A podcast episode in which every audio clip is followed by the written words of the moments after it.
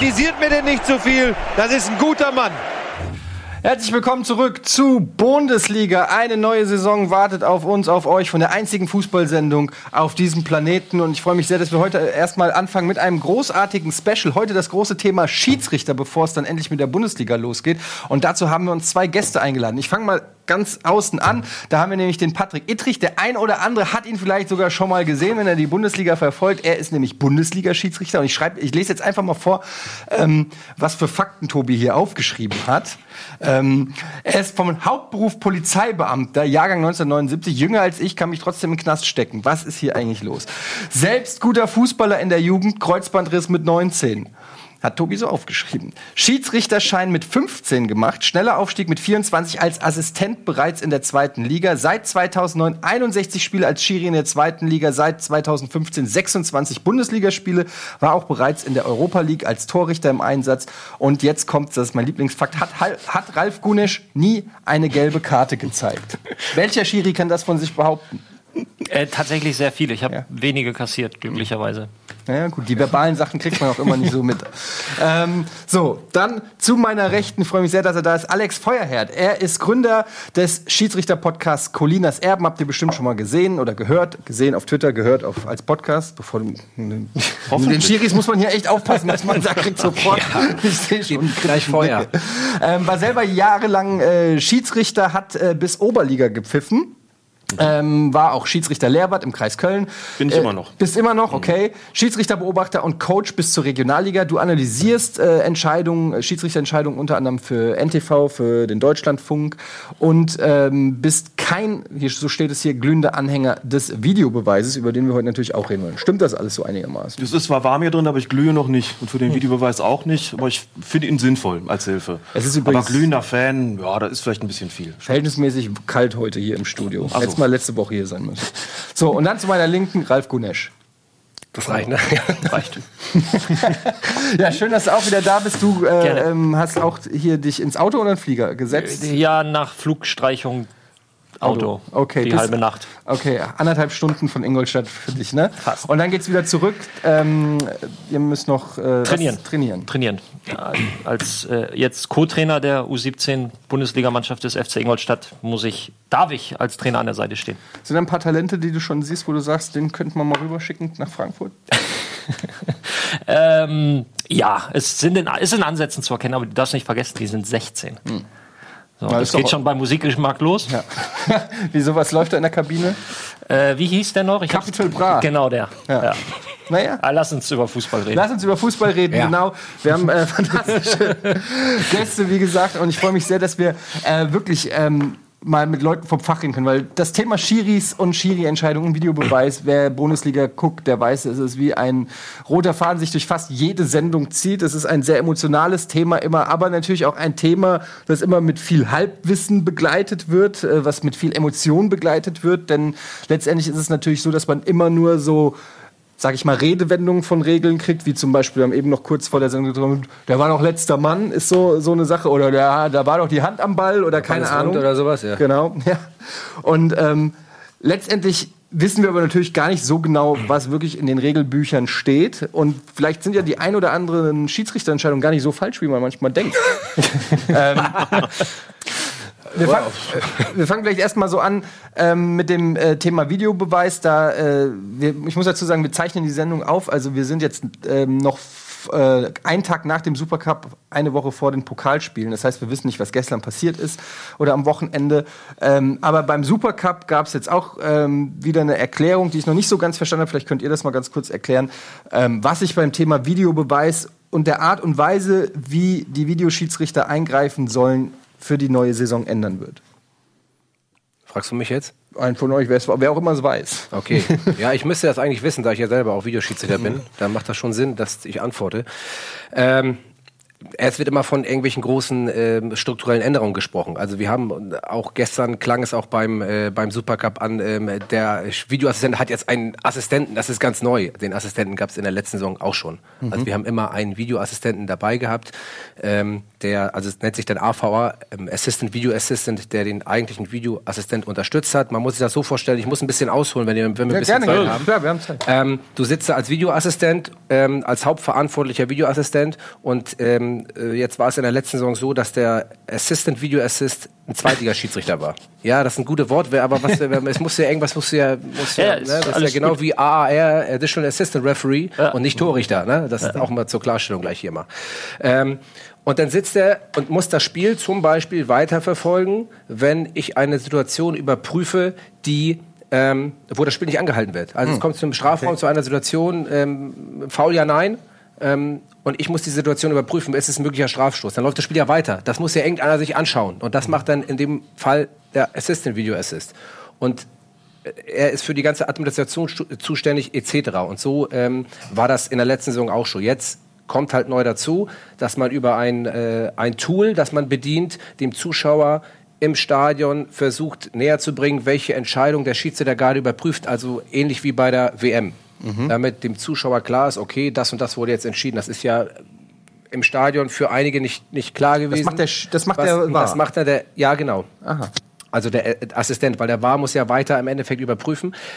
Allerdings dazu Näheres kriegen wir erst in der Schulung nächste Woche. Also vor dem Bundesliga-Start werden wir nochmal in Köln separat geschult. Die Bundesliga Schiedsrichter ähm, einen ganzen Tag lang, ähm, um uns konkret auf den ersten Spieltag und auf die Spieltage, die Folgen vorzubereiten. Aber das soll helfen, die ge geforderte, sage ich mal, Transparenz ja, genau. äh, zu fördern. Genau, richtig. Ich, ich sage ja immer, das ist immer so ein schwieriges Thema. Alle sagen, oh, Videobeweis und mach Fußball kaputt und so. Es ist halt schwierig. Ich vergleiche es immer mit dem Telefon. Ich will jetzt keine Namen hier nennen, aber da kriegst du alle drei Wochen kriegst du da irgendein Software-Update drauf und keiner, keiner interessiert sich. Ich drücke immer nur darauf und sage, ey, super, ole, ole und weiter geht's. Äh, und jetzt haben wir eine Neuerung im deutschen Fußball und alle wollen sofort, dass es funktioniert. Jetzt hast du in der letzten Saison von 100, ich will das jetzt hier nicht als super verkaufen, alles ist toll, ist es nicht, natürlich nicht. Kann es ja auch gar nicht sein. Aber wenn du in der letzten Saison 100, wir gehen mal von 100 Entscheidungen aus äh, und hast davon 100, die falsch waren in der vorigen Saison, jetzt hast du 80, die richtig sind und 20, über die du streitest.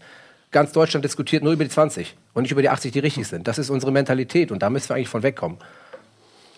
Da frage ich doch, ja? Weil du es eben angesprochen hast, ähm, Warum glaubst du, ist die Akzeptanz bei der WM oder warum hat das bei der WM in der Wahrnehmung einfach viel besser funktioniert? Haben die Ganz so viel mehr? Ich meine, das war ja auch schon sehr spannend, dass die dazu siebt oder acht. Ja. Sitzt die übrigens auch in Schiedsrichterklamotten in Köln? Äh, wir haben das äh, in Schiedsrichterclub sitzt wir nicht in Köln, das war so Vorgabe von der von der FIFA. Die hatten doch äh, bestimmt auch das Freistoßspray dabei, äh, oder? Die hatten das ja, die hatten auch die Pfeife. ähm, äh, wir haben unsere unsere äh, offizielles Outfit, unser okay. Polo also, äh, an, aber wir sitzen nicht in Schiedsrichterklamotten. Also das äh, machen wir, denke ich mal, auch in der nächsten Saison nicht. Wobei ich nicht, ich weiß es nicht. Also wir also und die warum Schulung. ist war die erste es zwei Gründe. Der erste Hauptgrund ist die Emotionalität. Das ist der erste Hauptgrund.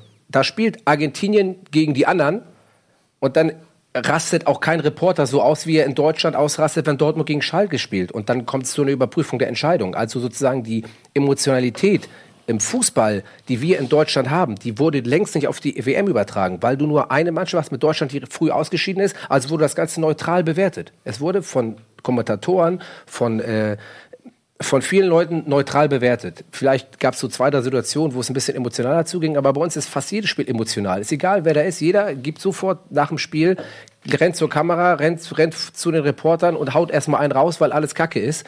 Ähm, das gab es da bei der WM nicht. Das wurde auch ganz anders kontrolliert. Da gibt es ganz andere Sanktionen etc. Das ist für mich der Hauptgrund, weswegen diese ähm, diese, ähm, dieses Aufbauschen des Videobeweises dort nicht so der Fall war. Und das Zweite, in der Tat, die Kapazität bei der WM von Videoassistenten war ja um ein Vielfaches höher als bei uns in der Bundesliga. Das ist bei uns gar nicht möglich. Du kannst dann, wie willst du da fünf Schiedsrichter hinsetzen? Die musst du alle schulen über einen längeren Zeitraum. Ich habe letztens, letzte Woche hat mir wieder einer erzählt, ey, äh, ihr müsst da alte Leute hinsetzen, ihr müsst da die, ihr müsst da die ehemaligen Schiedsrichter. Ja, kannst du ja irgendwann mal machen, aber du brauchst die Leute ja auch. Die musst du schulen. Man muss Gesundheit. Äh, ja, macht doch nichts. ähm, und die musst du schulen, die musst du erstmal einarbeiten und das dauert ja auch einen gewissen, ein, ein, das ist ja ein Prozess, der im Laufen ist. Und das dauert halt lange. Und da hast du halt einen Hauptschiedsrichter, einen Haupt-VAR, der die Entscheidung trifft. Dann hast du einen im Hintergrund, das ist sozusagen das Backup. Und dann hast du noch drei Assistenten, die da sitzen. Und dann ist es doch auch klar, dass du nur eine Entscheidung treffen sollst und fünf Mann die treffen, bis du zu einer glasklaren Fehlentscheidung gekommen bist. Braucht nur einer von den fünf sagen, nö. Ist ein bisschen wie hier in der Firma. Ja, ja, ist so. es ist doch auch viel einfacher dann zu sagen, dann kann es keine ganz klare und offensichtliche Fehlentscheidung mehr sein, wenn von fünf einer sagt nein. Bei zweien, wie ich, da sitze als Videoassistent, bin ich im Endeffekt hauptverantwortlich, weil der Videoassistent, der neben mir sitzt, das Spiel weiterverfolgen muss. Also ich habe mein, treffe meine Meinung alleine. Aber nichtsdestotrotz ähm, sind das so für mich die beiden Hauptgründe, weswegen es bei der WM nicht so kommuniziert wurde äh, oder nicht so aufgebauscht wurde wie in der Bundesliga. Das wird immer wieder kommen. Ich möchte mal ähm, Also, ganz Alex- kurz, Alex ja, wollte- ich so, wollte also. Alex auch gerade fragen. Und zwar, äh, wir haben es gerade gehört, ähm, von 100 Fehlentscheidungen, sage ich mal, jetzt ist, uns jetzt statistisch nochmal nachzuprüfen, aber wir sind 80 gut gewesen, 20 nicht so gut. Ähm, warum ist für dich der Videobeweis trotzdem eher ähm, kein Fortschritt? Doch, der Fortschritt ist ja objektiv gegeben, muss man sagen, denn er hilft ja, diese gravierenden Fehlentscheidungen zu reduzieren. Das hat Patrick ja gerade auch schon gesagt. Ähm, wenn ich jetzt an die WM denke, wir haben da so eine Statistik mal gemacht und ich habe das nachgehalten, welche Entscheidungen da korrigiert worden sind. Und es gab, glaube ich, alleine in der, in der Vorrunde sechs Korrekturen durch den Videoassistenten in der Nachspielzeit. Das ist ja viel. Ne? Sechs Korrekturen in der Nachspielzeit und von denen hatten vier einen unmittelbaren Einfluss auf das Spielergebnis. Jetzt überleg dir mal, du hast sechs gravierende Fehlentscheidungen in der Nachspielzeit und wenn du überlegst, dass vier davon eben das Spielergebnis beeinflussen, das heißt, das Spiel wäre sonst anders ausgegangen. Es hätte eine riesen Diskussion gegeben. Da waren Dinge dabei, falsche Abseitsentscheidungen beispielsweise, nicht gegebene Strafstöße und sowas. Wenn du das jetzt falsch machst als Schiedsrichter, hast du hinterher eine Riesendiskussion, wenn's das, wenn das Tor gezählt hätte oder wenn es den Strafschuss gegeben hätte, dann wäre das Spiel anders ausgegangen. Die Diskussion gab's ja nicht. Alle haben gesagt, das hat vernünftig funktioniert. Also muss man sagen, da hat es einen klaren Fortschritt gegeben. Die andere Seite ist eigentlich immer die, die emotionale. Ne? Dass halt Fans sagen, wir können uns, also das ist das am häufigsten gehörte Argument ist ja immer, da fällt ein Tor und früher hat uns das genügt, wenn wir zum Assistenten geguckt haben und wenn der irgendwie Richtung Mittellinie gelaufen ist und der Schiedsrichter genickt hat und hat das Zeichen gegeben, jetzt gibt's Anstoß, dann war klar, das Tor zählt. Da geht keiner mehr dazwischen. Heute können wir jubeln unter Vorbehalt. Kann aber sein, dass der sich nach einer Minute dann ans Ohr greift und dass dann der Kommunikation stattfindet, dass das nicht endgültig ist. Da muss man ja sagen, da gibt's auch noch eine andere Seite, nämlich die Fans des gegnerischen Vereins, die vielleicht noch in dem Moment nicht denken, ja, scheiße, Gegentor, sondern auch noch gucken, so ein Rest Hoffnung noch haben. Vielleicht war ja ein Abseits drin oder ein anderes Vergehen. Also das mit den Emotion Emotionen ist so ein zweischneidiges Schwert. Also es hat ja doch einen, einen Fortschritt gegeben. Ähm, denke, man kann sinnvollerweise nur dagegen argumentieren, wenn man diese emotionale Seite geltend macht, dass man halt einfach sagt, so da findet nur noch Dinge, finden nur noch Dinge unter Vorbehalt statt. Anders kann man da eigentlich nicht wirklich äh, dran gehen. Und man kann natürlich sagen, aber das ist normal. Es gibt, da wird mir Patrick recht geben, beim Videobeweis natürlich auch eine Grauzone. Du kannst sagen, es soll nur bei klaren Fehlern eingegriffen werden. Dann wurde zur Winterpause gesagt, die Fehler müssen klar und offensichtlich sein, also sofort für jeden. Und trotzdem wirst du immer so einen Randbereich haben, wo du eben, wo eben nicht klar ist, ist es jetzt ein eindeutiger, Zweifel, zweifelloser, unumstößlicher, also das ist, ein, das ist ein Fehler, über den man überhaupt nicht diskutieren muss, weil der wirklich für jeden offensichtlich ist, oder ist es nicht vielleicht doch noch so, dass man so entscheiden kann? Das ist bei einem Regelwerk, das Spielräume eröffnet, gar nicht anders zu machen. Du wirst immer diesen Graubereich haben. Der wird sich nicht, nicht wegdefinieren lassen, solange du es nicht mit Entscheidungen zu tun hast, die klar schwarz oder weiß sind. Also innerhalb oder außerhalb des Strafraums beispielsweise. Abseitsstellung ja oder nein. Aber sobald es schon darum geht, beim Abseits jetzt nicht, oh, hat er den Ball gespielt, sondern hat er den Gegner beeinflusst, ist, du, bist du wieder im Bereich Grauzone. Und das lässt sich nicht wegdefinieren. Insofern wird man das immer haben und damit, glaube ich, auch leben müssen. Trotzdem ist es so, dass eine Reihe von eindeutigen Fehlentscheidungen korrigiert werden können. Das ist ein Fortschritt. Und vielleicht noch bei der, zu, der, zu der Frage, die ähm, Ralf auch gestellt hat, wieso ist das bei der WM angeblich so viel besser gelaufen? Der DFB, das, das, so viel kann man jetzt auch vor eurer Schulung schon sagen, hat eine Pressekonferenz gemacht, die Schiedsrichterkommission äh, mit DFB-Vizepräsident Zimmermann und hat mal auch so ein paar Zahlen präsentiert. Und da ist was rausgekommen, was äh, nicht, den nicht überraschen müsste, der es mitverfolgt hat. Bei der Weltmeisterschaft ist häufiger eingegriffen worden als in der Bundesliga-Rückrunde.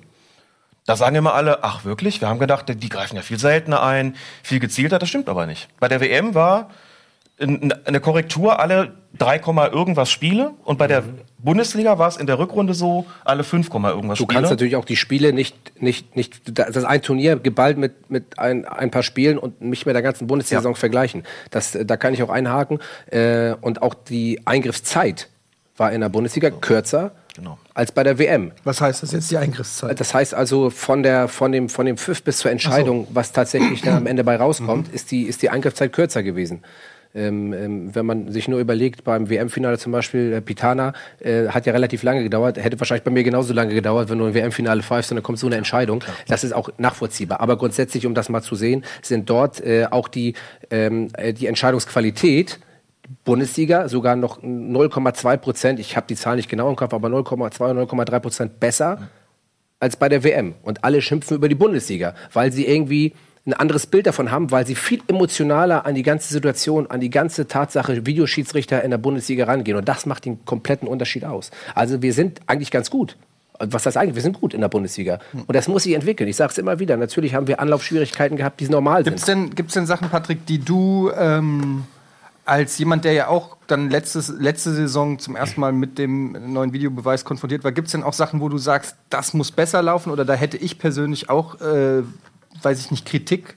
Oder bist du erstmal zufrieden? Bist du froh, dass das so eingeführt wurde und, und, und findest es generell gut? Oder gibt es auch noch äh, Sachen, wo du sagst, das könnte man noch anders machen? Also ich bin erstmal grundsätzlich froh, dass es ihn gibt. Mhm. Bin ich ganz ehrlich, weil ähm, die Bundesliga ist, kannst du halt nicht mit der Kreisliga vergleichen, logischerweise so. Und in der Bundesliga hast du da einen dicken Bock geschossen dann hast du erstmal ein Problem.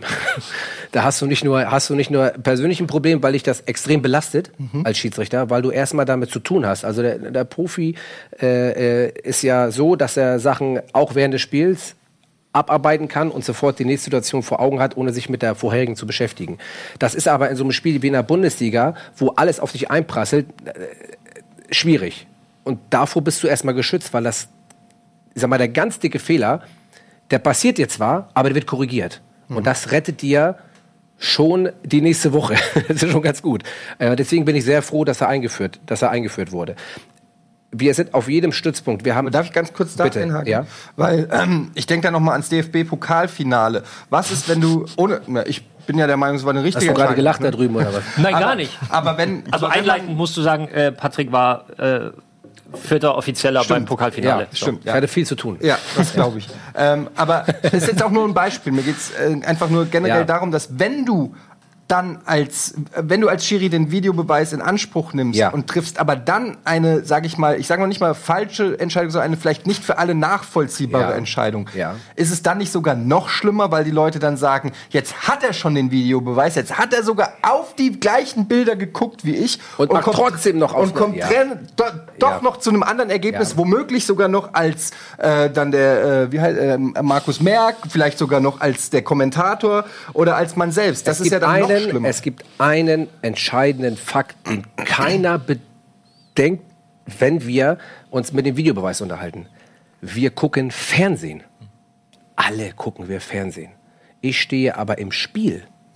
Ich sehe den Kontakt. Ich sehe, mit welcher, mit welcher ähm, Intensität der Zweikampf geführt wird. Das ist Fußball. Und wenn wir uns nur noch darauf beschränken, nach jedem Kontakt einen Foul zu suchen, denn nicht jeder Kontakt ist ein Foul, dann haben wir irgendwann ein Problem mit dem Fußballsport. Weil wenn wir uns nur noch darauf beschränken, Videobeweis, guck mal, der trifft ihn unten doch eindeutig. Das ist ein tausendprozentiger Treffer, das kann nur faul sein. Aber du im Spiel eine ganz andere Wahrnehmung hast, mhm. weil vielleicht der Zweikampf für dich ganz anders geführt wurde, äh, der andere sich, was auch immer. Du bist ja im Spiel, du lebst das Spiel ja mit und bist dann Entscheider und du bist ja Spielleiter. Du bist nicht derjenige, der immer nur nach, nach Fakten entscheidet und dann Fernsehen guckst und sagst, so, so und so war das jetzt, weil ein kleiner Treffer war. Du bist Spielleiter. Und in diesem konkreten Fall hat sich Felix Zweier dazu entschieden, dass für ihn die Wirkung nicht gleichzusetzen war mit der Ursache. Und deswegen hat er sich gegen den Strafschusspfiff entschieden. Das ist seine Argumentation, die kann ich nachvollziehen. Natürlich sieht man einen Treffer, natürlich wird Martinez getroffen. Ja? Und er hätte sich auch für den Strafschuss entscheiden können. Hatte aber nicht, weil für ihn eine andere Argumentationskette dort lag. Mhm. Und das ist durchaus völlig nachvollziehbar. Wie gesagt, mir ging es jetzt gar nicht um den speziellen Fall dieses Fouls. Den wollte ich jetzt Ja. nicht nochmal äh, diskutieren. Macht ja nichts. Komplett Aber um- um das- wie das abgelaufen ist. aber, aber äh, ich will noch mal das, was du auch sagst mit den Fernsehbildern, ist ja insofern Ja. interessant, als dass ähm, man ja auch dann das Ganze noch mal in Zeitlupe sieht. Ja. Und, ähm, Und das ich glaube, jeder, der Problem. schon mal Fußball gespielt hat, muss man gar nicht Profifußball gewesen sein, Ja. ähm, der weiß, wie ähm, oder überhaupt jeder, der eine Handykamera hat ähm, und mal die Zeitlupenfunktion benutzt hat, Ja. der wird sehen, wie unterschiedlich Sachen wirken in Zeitlupe. Genau. Wie du wirklich teilweise die Fasern eines Körpers siehst, wie sie sich bewegen, was du in echt vielleicht noch nicht mal gemerkt hast. Das heißt, Ja. selbst wenn er über deinen Fuß drüber wischt, in Zeitlupe siehst du dann, wie sich irgendwie ein Fußballschuh Ja, so nach links ja, beugt. genau. In echt hat er es vielleicht gar nicht gespürt, weil Genau, es so schnell genau. geht. Und das ist das, was ich meine. Ja. Du musst im Spiel als Spielleiter Sachen erkennen können. Wenn du keine Wahrnehmung hast, wie der Pitana im Finale, der hat das gar nicht gesehen. Ja. Dann musst du dir Hilfe holen. Hast du aber eine Wahrnehmung und vergleichst das mit den Bildern und das passt nicht hundertprozentig zusammen, dann ist es für dich kein offensichtlich klarer Fehler und dann bleibst du bei deiner Entscheidung. Jetzt hast du gesagt, du bist froh, dass es äh, den Videobeweis gibt. Allerdings, und das haben wir bei uns hier in der Sendung ja auch gemerkt, es ist so ein krasses Thema geworden. Ist es dann auch Fluch und Segen? Einerseits hilft es euch, andererseits schadet es euch, weil ihr euch ständig zu diesem Thema auch äußern müsst. Ich meine, ist kein Zufall, wir reden jetzt auch wieder drüber. Ähm, und damit sind wir selber Teil quasi des Problems. Aber es ist Ja, halt einfach. beide dass- wirklich, ja. ja, aber man sieht ja auch. aber man sieht halt auch, dass es einfach die Leute wirklich auch immer noch beschäftigt. Ist wahrscheinlich auch klar, in zehn Jahren wird es wahrscheinlich weniger von diesen Runden geben als ein Jahr nach Einführung. Wahrscheinlich gar keine. Ja, aber ähm, ist, es, ist es auch sowas, wo ihr sagt, oh, diese scheiß Videoschiedsrichternummer, nervt das auch ein bisschen? Ja. Und ich sehe ich seh gerade seh grad Alex innerlich tief durchatmen als Betreiber des Colinas Erben äh, Twitter-Accounts. Ähm, glaubst du, das wird auch irgendwann mal ruhiger bei euch werden? Nochmal, ich habe es euch ja auch öffentlich geschrieben.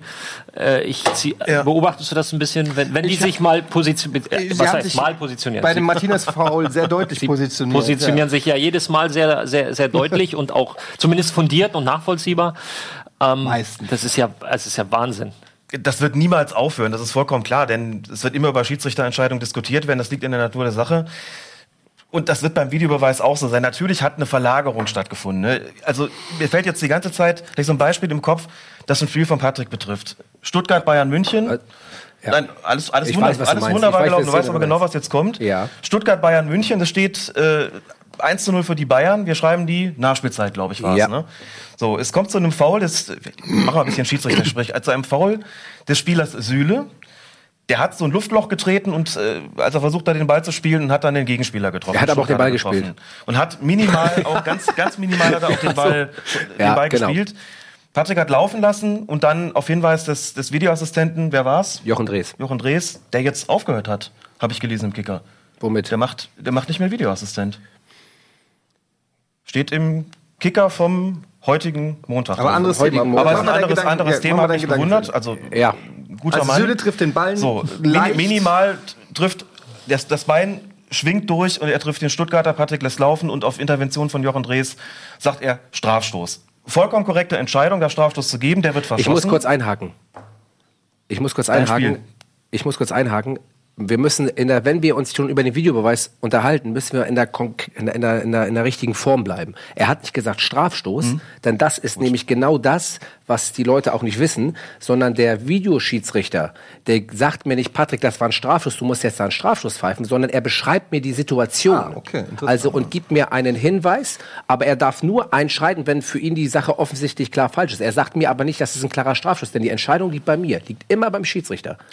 Entschuldigung. Nein, das ist ein wichtiger Hinweis. Ja. Ne? Das ist nicht, nicht heißt, der, also nicht Jochen Drees hat diesen Strafstoß verhängt, um Genau. das Missverständnis auszuräumen, das wollte ich Genau. auch nicht sagen, sondern er hat den entscheidenden Hinweis gegeben, aufgrund dessen sich Patrick die Szene dann nochmal angeschaut Eine und Sekunde, anschließend, ja. das war sehr schnell, auch Ja. gesagt hat, alles klar, das ist ein Strafstoß. Stuttgart verschießt, es bleibt beim 1 zu 0, aber nimm mal an, es hätte diesen Videobeweis nicht gegeben. Hinterher hätten, es wäre unvermeidlich wieder die Diskussion gekommen, der Bayern-Bonus. Da traut sich der Schiedsrichter nicht, in der Nachspielzeit einen Strafstoß gegen die Bayern zu geben. War doch ein klares Ding. Hier sieht man noch mal ganz deutlich, wie er den trifft.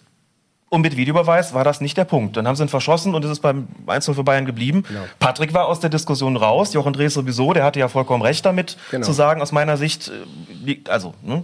Ja. Schau ist es sinnvoll, an. das nochmal sich anzuschauen und trotzdem wird man die Diskussion immer haben. Da hatten wir sie jetzt nicht, aber das ist normal, denn es gibt eben Spielräume im Regelwerk. Es gibt eine sehr große Grauzone bei vielen Entscheidungen. Also wird das immer so sein und das diese, dieses sich verschieben hin zum Videoassistenten, warum greift er da jetzt nicht ein? Das hat man im Supercup jetzt auch wieder. Und das hätten wir, und da will ich die Position von Patrick unbedingt auch stark machen, bei der WM auch gehabt, wenn die Leute emotional stärker involviert gewesen wären. Es ist vollkommen klar, dass es einen Unterschied macht, ob da Dortmund gegen Bayern spielt oder Argentinien gegen Island und ob es da einen Strafstoß nicht gibt oder da einen nicht gibt. Es ist vollkommen klar, dass es einen großen Unterschied macht.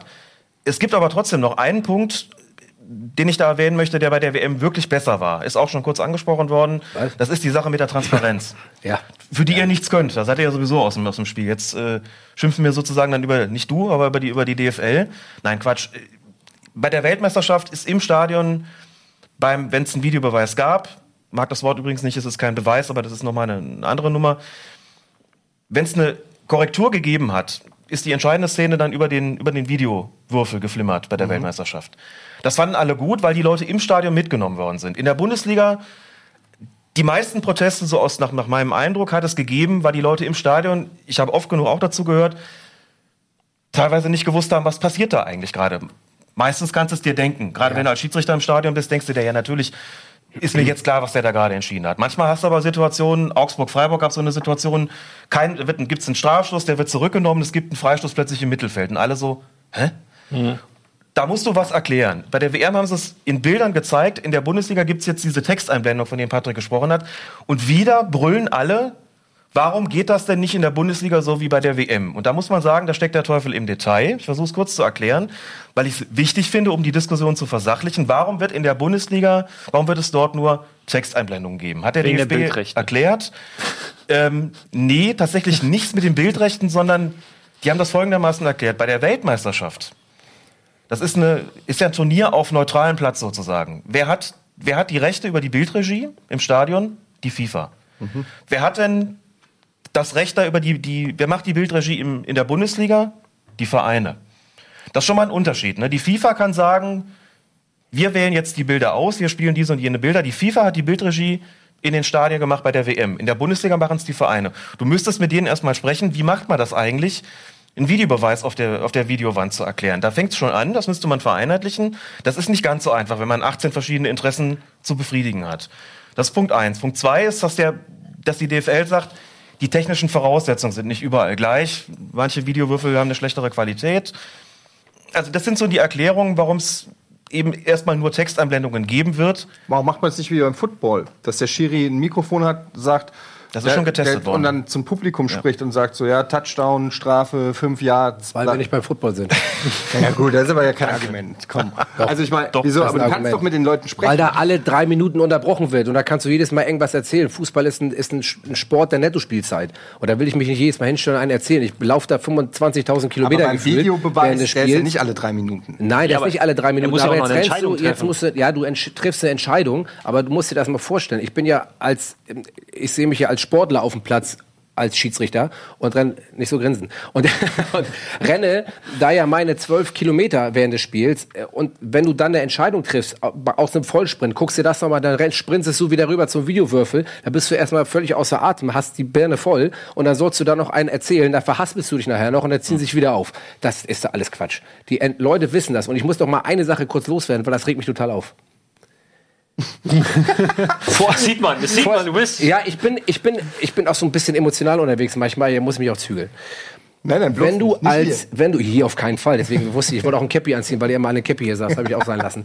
ähm, ich, wenn du in die Vereine gehst vor der Saison, ich rede jetzt von der vorletzten Saison, mhm. und den haarklein erzählst, wann der Videoassistent eingreift und wann nicht, bei welchen Situationen, und das jedem fast schon aufs Brot schmierst, jedem Manager, jedem Trainer, jedem Spieler, aber die da keinen Bock haben zuzuhören, weil sie der Meinung sind, das interessiert mich nicht. Und dann der erste, zweite, dritte Spiel, Spieltag äh, eintritt, dass eine Situation überprüft wurde, wie zum Beispiel Foulspiel, hm. Tor fällt, in der Torerzielung, in der Angriffsphase ist ein Foul passiert, Tor zählt nicht. Und alle sie fragen, wieso hat er da denn jetzt eingegriffen? Dann frage ich mich, was ist los mit euch? Hm. Warum erzähle ich euch das? Die wollen es nicht hören. Die wollen, man will mit Absicht dagegen wettern, weil es ja eine Entscheidung ist, die gegen meinen Verein getroffen wurde. Da ist es mir völlig egal, was der mir vorher erzählt hat, ob das zu den vier Säulen des, Ein des, des Eingriffs beim Videoschiedsrichter hört. Man will Theater machen. So. Und dann kannst du zehnmal den Leuten erklären, das wurde, ich war, keine Ahnung, in welchen Sendungen ich überall war und mit wem ich da überall drüber gesprochen habe und alles im Detail erklärt habe. Und dann kommt schon wieder, egal auch aus Fachkreisen, Presse oder wo auch immer her, wird dann komplett was anderes erzählt. Oder dann werden Sachen erzählt von, von, von, von Trainern, ja, gelb-rote Karte. Warum greift er bei der zweiten gelben Karte nicht ein? Das verstehe ich nicht. Also mit dem Videobeweis, das kann so nicht funktionieren. Es ist, Patrick, da reden wir gleich noch, wir müssen in die Werbung gehen. Ja, äh, wir, wir, wir, reden gleich noch weiter drüber. Das würde mich nämlich auch mal interessieren, ähm, was, was so dann an Feedback zum Beispiel so an der Seitenlinie passiert. Wir reden immer von den, wie die Fans oder wie wir als Außenstehende darüber reagieren, aber du kriegst natürlich auch eine Menge Feedback, zum Beispiel von den Trainern oder vielleicht auch von Spielern auf den Ersatzbänken oder im Gang oder so weiter. Das würde mich dann auch mal interessieren, was da noch so passiert. Ähm, aber wir haben noch viele äh, andere Themen. Wir reden noch nicht nur über den Videobeweis, sondern generell über auch das, über das Schiedsrichterwesen noch ein bisschen. Ähm, das gibt's gleich nach der Werbung.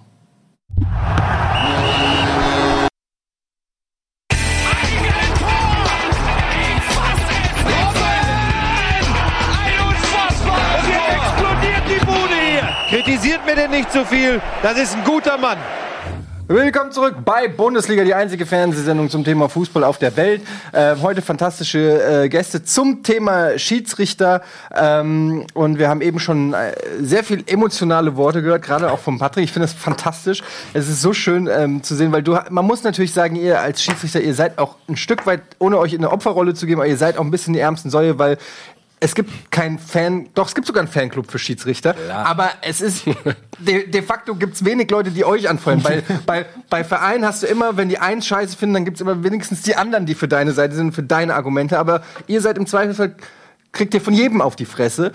Und ähm, es ist schon auch, glaube ich, ein, ein, Job, wo man, und da kannst du ja auch gerne mal jetzt was zu sagen, ähm, wo man auch, ähm, ja, einiges einstecken muss und auch, ähm, wenn ich das so mitkriege als Person in der Öffentlichkeit, was ich manchmal an Feedback kriege und ich kriege aber auch viele Komplimente und ich glaube, ihr kriegt nicht so, so oft Komplimente. Wie ist das so als Schiri? Wie geht man da manchmal mit so einem richtigen Hals nach so einem Spiel und, und liegt abends wach im Bett und boxt ins Kissen oder wie ist das? Also man liegt in der Tat manchmal nach einem richtig heftigen emotionalen Spiel äh, liegst du manchmal, kannst du ja einpennen. Das ist definitiv so, weil du ja auch gewisse Sachen zu verarbeiten hast, Entscheidungen, die du getroffen hast. Aber ich muss mit einer positiven Sache beginnen. Ich habe ähm, ähm, erster Spieltag zweite Bundesliga, da habe ich Applaus von der Tribüne bekommen, als ich mhm. gegangen bin. Da ich, das ist ja Weltklasse. Wann kriegt ein Schiedsrichter mal Applaus? Das ist selten mhm. äh, und das saugt man auf. Und das ist so ein Grundsatz bei mir, dass ich mir versuche, ausschließlich das Positive, das an Feedback kommt, ähm, äh, nicht aus fachlicher Sicht, sondern aus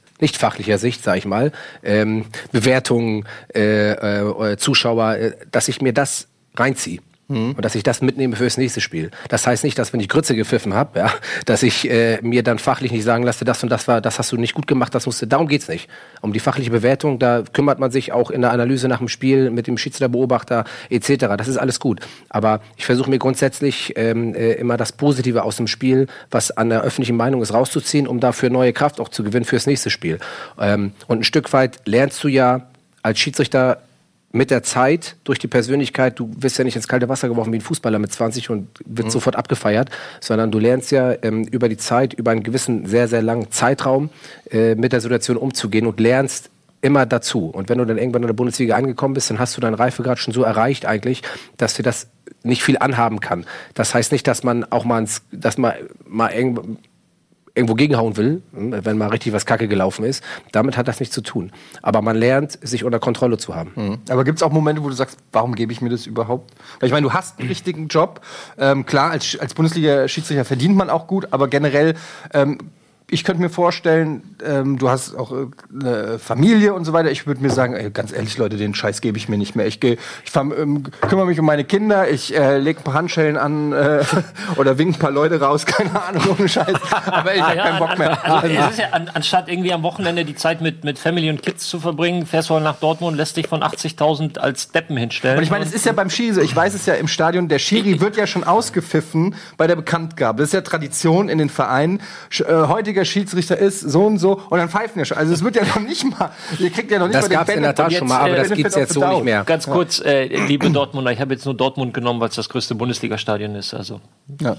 Also ich glaube, das ist, das ist, das kann man nachvollziehen. ja. Ja, du Ich, kennst ähm, unsere Zuschauer nicht. Ich kenne, ach so, ja, ich bin das erste Mal hier in der Tat. ähm, nein, also von daher ist es schon so, dass man, dass man, du sagtest, äh, warum gebe ich mir das überhaupt? Man muss sich das mal so vorstellen. Ich habe da mit 15 angefangen. Erstmal, weil ich eigentlich mehr oder weniger gefragt wurde von meinen Kumpels im Verein, willst du Schiedsrichter werden? Das ist für mich, weil ich will nie, wollte nie Bundesliga-Schiedsrichter werden, sondern okay, mach das. Und dann entweder du hast da Bock drauf oder du hast da keinen Bock drauf. Und du entwickelst ein Gefühl für die Schiedsrichterei und hast da, dich packt die Leidenschaft.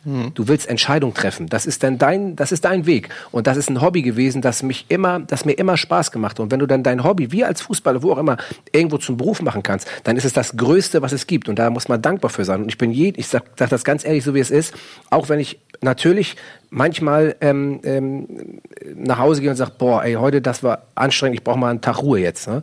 Ähm, dann bin ich trotzdem jeden Tag dankbar, dass ich auf dieser Bühne stehen darf, weil das eine, das ist ein Privileg. Man hat das sich selbst erarbeitet, über fast schon Jahrzehnte in der Bundesliga zu stehen. Äh, Du wirst in der ganzen Welt gucken sich gucken dich die Leute an ähm, und du bist mitten in dem in dem Spiel dabei, triffst Entscheidungen und sorgst für eigentlich was dein was dein was dein was dein Ziel ist als Schiedsrichter für einen guten Spielablauf und versuchst keine Fehler zu machen. Und das ist ein Privileg und da bin ich echt jeden Tag dankbar für. Und das ist doch es ist sup- es ist doch super geil. Früher standest du als kleiner Junge hinterm Zaun und hast die angefeuert, die da rumgelaufen sind. Und heute bist du der Erste, der ins Stadion läuft. Egal in welchem Bundesliga-Stadion das ist, die ju- jubeln ja erstmal, ja, wenn du aufläufst. Das ist schon mal gut. Das saugst du auf. Das ist so ein klasse und so ein geiles Gefühl, ähm, dass mir das jedes Mal immer wieder Spaß bringt. Wenn es, ich sag mal, wenn es hässlich werden sollte, dann muss man sich in der Tat Gedanken machen, damit aufzuhören. Ja, weil dann, da, das, damit wird nichts gerechtfertigt. Aber solche Situationen habe ich noch nicht erlebt. Natürlich gab es hochemotionale Spiele. Ich sage nur Hertha Bayern oder äh, auch Dortmund Köln, äh, auch in der letzten Saison mit Video. Da gibt es hochemotionale Spiele, wo du erstmal, äh, da hast, musst du erstmal hecheln nach dem Spiel. Ähm, nichtsdestotrotz bringt es mir immer noch Spaß. Und das ist das Hauptargument für jemanden, der damit als Hobby angefangen hat. Das muss Spaß bringen. Wenn es dir keinen Spaß mehr bringt, dann musst du aufhören. Und ich weil es dir Spaß macht, ähm, fass doch mal bitte genau die beiden Spiele in drei Worten, in drei Sätzen zusammen.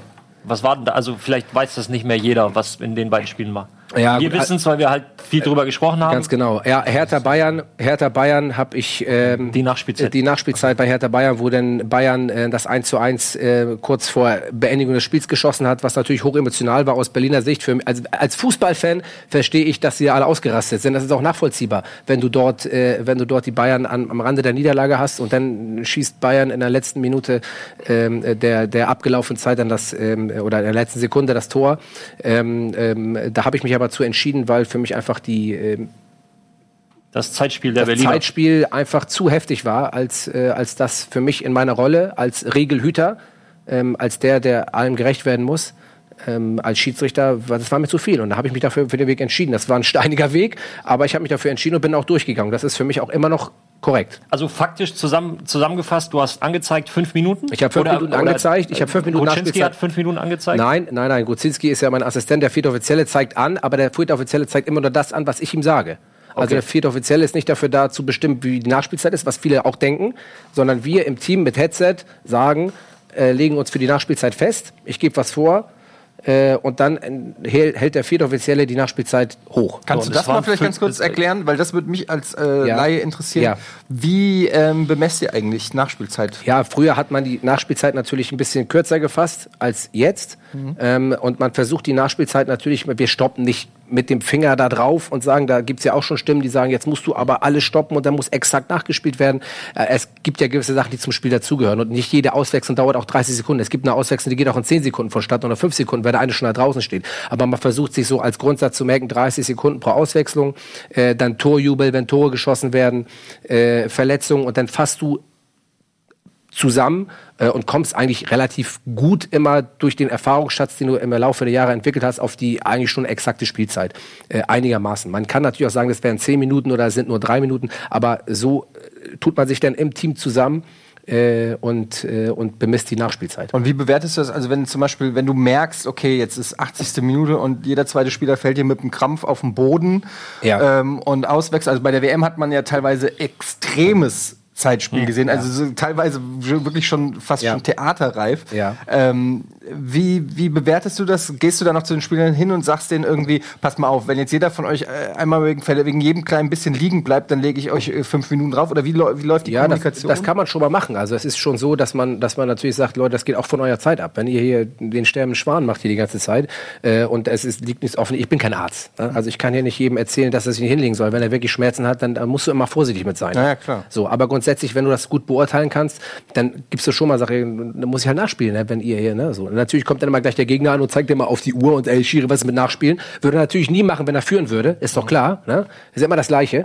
Ich dachte denen auch immer, wenn die kommen und immer auf die Uhr zeigen, ja, dann sage ich immer, Leute, was ist, wenn ihr 1-0 führt? Machst du das dann auch? Kommst du auch zu mir, zeigst mit der Uhr? Äh, äh, Schiri, äh, ja, ja, tschüss. Äh, also von daher, du kannst schon gut mit den, mit den, mit den reden, äh, aber manchmal ist auch egal, manchmal musst du auch nicht. Das kommt immer, das entwickelt sich im Spiel. Es gibt, es gibt Spiele, da kannst du mehr mit Spielern reden. Ich bin eigentlich ein Schiedsrichter, der echt, Ralf wird das bestätigen, ich kann, ich rede sehr viel mit Spielern. Ja, so. Und ähm, ähm, habe eigentlich auch einen guten Draht zu Spielern. Das aber nicht zu jedem. Ne? Es gibt auch welche, mit denen verstehe ich mich gar nicht. Das passt, ist einfach so. Man kennt sich auch in der Zeit in der Bundesliga natürlich immer mehr. Äh, mit Spielern, mit Trainern, mit Managern. Äh, aber grundsätzlich versuche ich viel zu sprechen mit Spielern äh, und dann kannst du auch in einen guten Dialog kommen. Ähm, aber nichtsdestotrotz bin ich Entscheider. Ich muss entscheiden. Und wenn ich mich dafür entscheide, jetzt mache ich die Nachspielzeit länger, dann mache ich sie und dann ist mir auch egal, ob der da liegt oder nicht liegt. Wir hatten mal den Fall, ähm, dass, ich weiß gar nicht mehr bei welchem Auswärtsspiel, wir haben halt 1-0 geführt und äh, die klassische Auswechslung in der 89. Ne, um einfach, wie heißt so schön, nochmal Zeit von der Uhr zu nehmen. Und da hat der vierte Offizielle auch nur zu unserem Trainer gesagt, ich habe es zufällig gehört, weil ich in der Nähe stand, sagte, wenn ihr jetzt wechselt, lasse ich nachspielen, ansonsten machen wir pünktlich Schluss. So, Ja. und dann kein Wechsel und dann hat er halt abgepfiffen und dann war das Thema dann auch erledigt. Ja, das ist auch genau das Gleiche. Da führt eine Mannschaft 5 zu 0. ja. So wie gestern im Supercup. Und die anderen haben keinen Bock mehr. da wurde auch nicht mehr nachgespielt. Ja, was willst du da dann nachspielen? Da, Ja, es aber sei denn, da wäre jetzt- jetzt einer verletzt gewesen und das ist, dann musst du natürlich, du musst gewisse Sachen nachspielen lassen. Ja?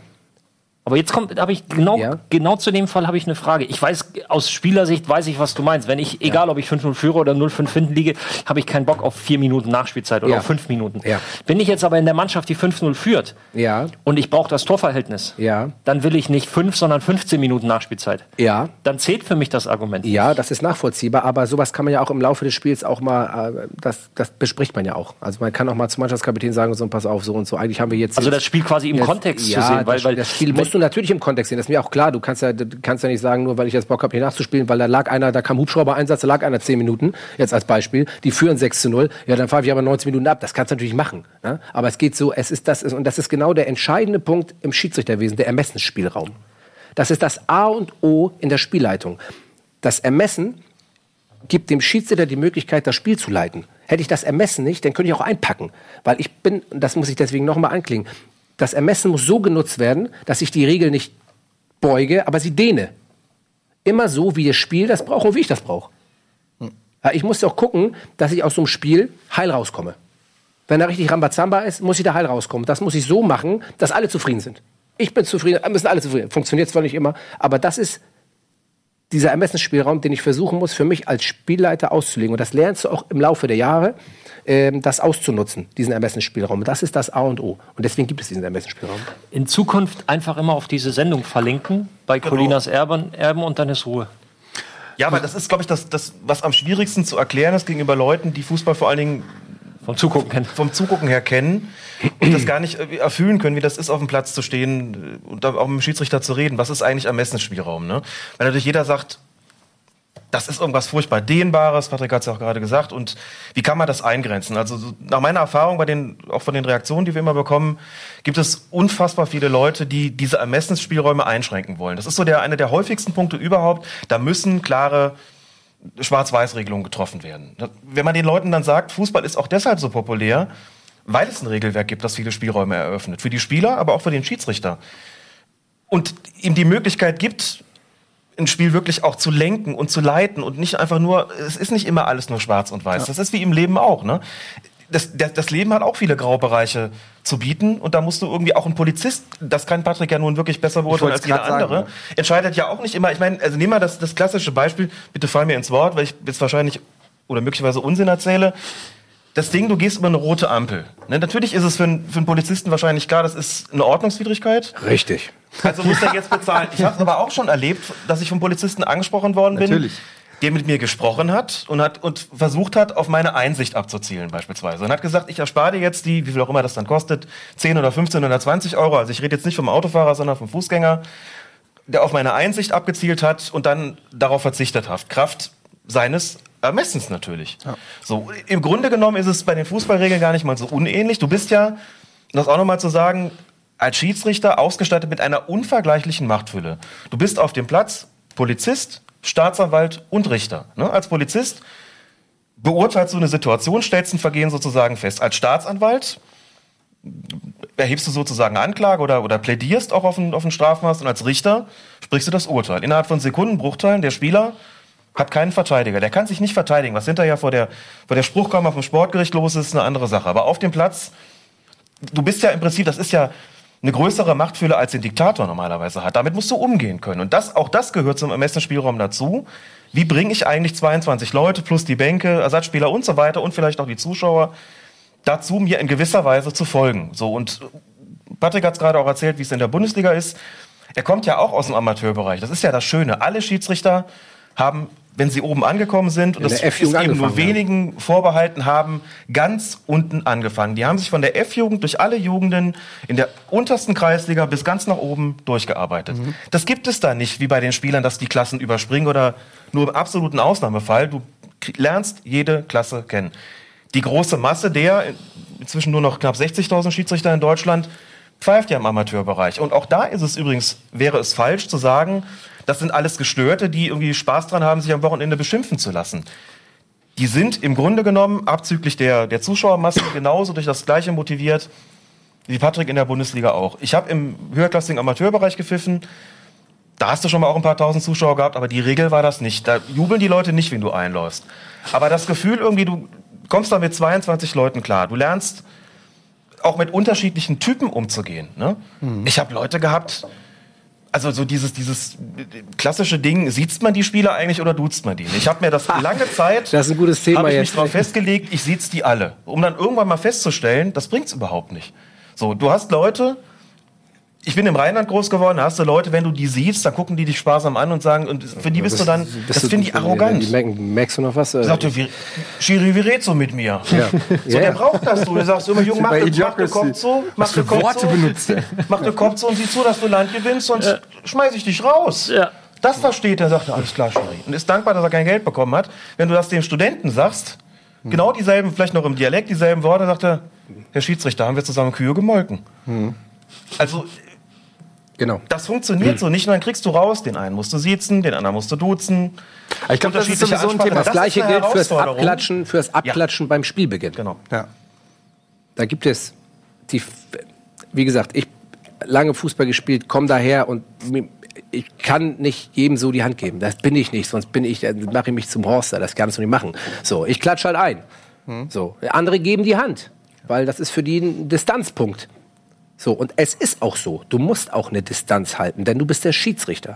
Du darfst dich, das hört sich jetzt ein bisschen hart an, man darf sich aber nicht auf dieselbe Stufe mit dem Spieler stellen als Schiedsrichter. Das meine ich jetzt nicht vom Arroganzlevel her, sondern ich meine damit, dass ich als Schiedsrichter Entscheider bin. Ich muss über den Spieler entscheiden. Und wenn ich mich auf dieselbe Stufe wie mit dem Spieler stelle, ja, dann heißt es nachher Verbrüderung, Verkumpelung etc. Das darfst du nicht machen. Man muss immer ein Stück über dem Spieler stehen. Man muss eine gewisse Grundautorität, die immer positiv sein sollte, die musst du wahren vor dem Spieler. Aber ich fand nichts schlimmer als Schiedsrichter, die das dann auf diese Art und Weise. Das meine ich ja auch nicht. Heißt ja Deswegen nicht, dass man arrogant sein muss, meine, aber nur als Ich glaube, das- man kennt das ja auch ein Lehrer zum Beispiel. Da gibt es ja auch, es gibt diese ultra-autoritären Lehrer, die arrogant daherkommen. Es gibt aber auch eher den kumpelhaften Typ. Ja. Am Ende des Tages muss der Lehrer aber auch den Schüler, den er mag oder nicht mag, benoten. Richtig. Und äh, ihm vielleicht, auch wenn er den mag, also eine schlechte Note geben. Ja, meine Mutter ist Lehrerin, deshalb kann ich das so ein bisschen beurteilen. Die saß dann da und sagte, ach, die saß dann zu Hause, hat Klausuren korrigiert und hat gesagt, ach Pascal, weißt du, arme, armer Junge, irgendwie, die war an der Hauptschule in Frankfurt,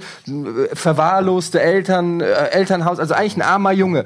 Aber dem kann sie trotzdem nicht eine Eins geben, wenn er äh, beim Vokabeltest jede Vokabel falsch schreibt, ja. Und ähm, das ist dann eben so dieses, es gibt, man kann jemanden, glaube ich, menschlich äh, mögen Genau. oder so, aber du musst natürlich, dein Job ist es, Ja. neutral zu sein. Das genau. ist, das, das ist das, das, ist das, das, das A und O. Man darf auch eine Sache nicht vergessen. Es gibt ja Schiedsrichterpersönlichkeiten, die sowohl streng als auch kumpelhaft sind. Mhm. Und jeder ist oben angekommen. Oder einige sind oben angekommen. Es gibt den Monster streng, der hat Euro Europameisterschaften, Weltmeisterschaften gepfiffen. Colina zum Beispiel. So. Oder? War der nicht sehr streng? Und, und, und äh, ja, da gibt es auch in Deutschland beides. Beispiele. Da gibt es auch in Ja. Deutschland Beispiele. Und es gibt auch denjenigen, der, der ähm, ich nenne da immer Florian Mayer, äh, der auch ähm, Elite-Schiedsrichter war und ein, ein sehr, sehr umgänglicher und sehr, sehr freundlicher Mensch ist, ähm, äh, der auch ganz oben gepfiffen hat. Und dann gibt es auch, ich, man kann zum Beispiel auch Wolfgang Stark zum Beispiel nennen, der eher ein bisschen, ein bisschen, ein bisschen strikter in seiner, in, seiner, in seiner Meinung war, aber auch Weltmeisterschaften gepfiffen hat. Also jeder hat seinen Stil. Und das ist ja das Schöne an der Schiedsrichterei. Und deswegen darfst du auch niemanden verurteilen dafür, auch nicht als Spieler, denn es gibt auch Spieler, die genauso ticken. Da kannst du auch nicht äh, erwarten als Schiedsrichter, ey, warum redet der jetzt nicht so mit mir, wie ich mit ihm rede oder was auch immer. Also man muss da immer auch ein Stück weit gegenseitigen Respekt haben und das ist halt das, was ich als Schiedsrichter einfordere. Das kann nicht sein und das erlebe ich immer wieder und es, da kommt ein Spieler. Finde ich gut, wie er erzählt und einfach mal loslacht, weil der. Ja, aber weil das, das kannst du halt raus erzählen, da pfeifst du ein Spiel, auch gar nicht lange her, und dann pöbel dich ein Spieler während des Laufens Spiels dreimal voll. Schreit dich an. 20 Jahre alt. Nichts gegen die 20-Jährigen, schon, ne? 20 Jahre alt. Pöbelt mich dreimal voll, aber volles Brett im laufenden Spiel. Hat mich natürlich nicht gejuckt, ja, weil ich muss ja Spiel verfolgen, hab mir aber gemerkt, bin ja nicht doof. Aber was heißt pöbeln? Sagt er dann wirklich Schiri, du Arschloch? Schiri, oder was pfeifst du da oder für einen Mist oder es gibt's doch nicht, war kein Foul. Solche Sachen, Alter, beleidigt mich natürlich, ne? sonst würde er runterfliegen, ist doch klar. Ne? Irgendwann ist eine Grenze erreicht. Es gibt auch Sachen, wo du weghörst, ja, das ist auch okay. Man muss auch, man darf auch nicht alles hören. Aber irgendwann ist eine Grenze erreicht. Nur der Pöbel hat halt ständig gepöbelt. So. Und da ich, wie ihr schon merkt, ab und zu ja auch ein bisschen emotional unterwegs bin, ja, aber eigentlich immer im Rahmen, war da eine Spielruhe, Freistoß gegen ihn. Ah, Gegen seine Mannschaft, aber nicht, er hat nicht gefault. Kam wieder von hinten an, habe ich schon gesehen, dass er ankommt. Ich wusste das schon. Und fängt wieder an zu pöbeln. Ja, habe ich zurückgepöbelt. Und dann sagt er zu mir, wie redest du mit mir? Ja, genau.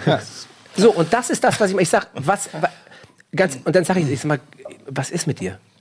Du schreist mich die ganze Zeit an. Jetzt begegne ich dir mit denselben Worten und du findest schlecht. Jetzt stell dir mal vor, wie ich dich finde. Da guckt er mich an. Ja, aber, aber da ist irgendwo dann auch eine Grenze erreicht. So, und dann musst du halt gucken, wie gehst du in dem Moment mit dem Spieler um?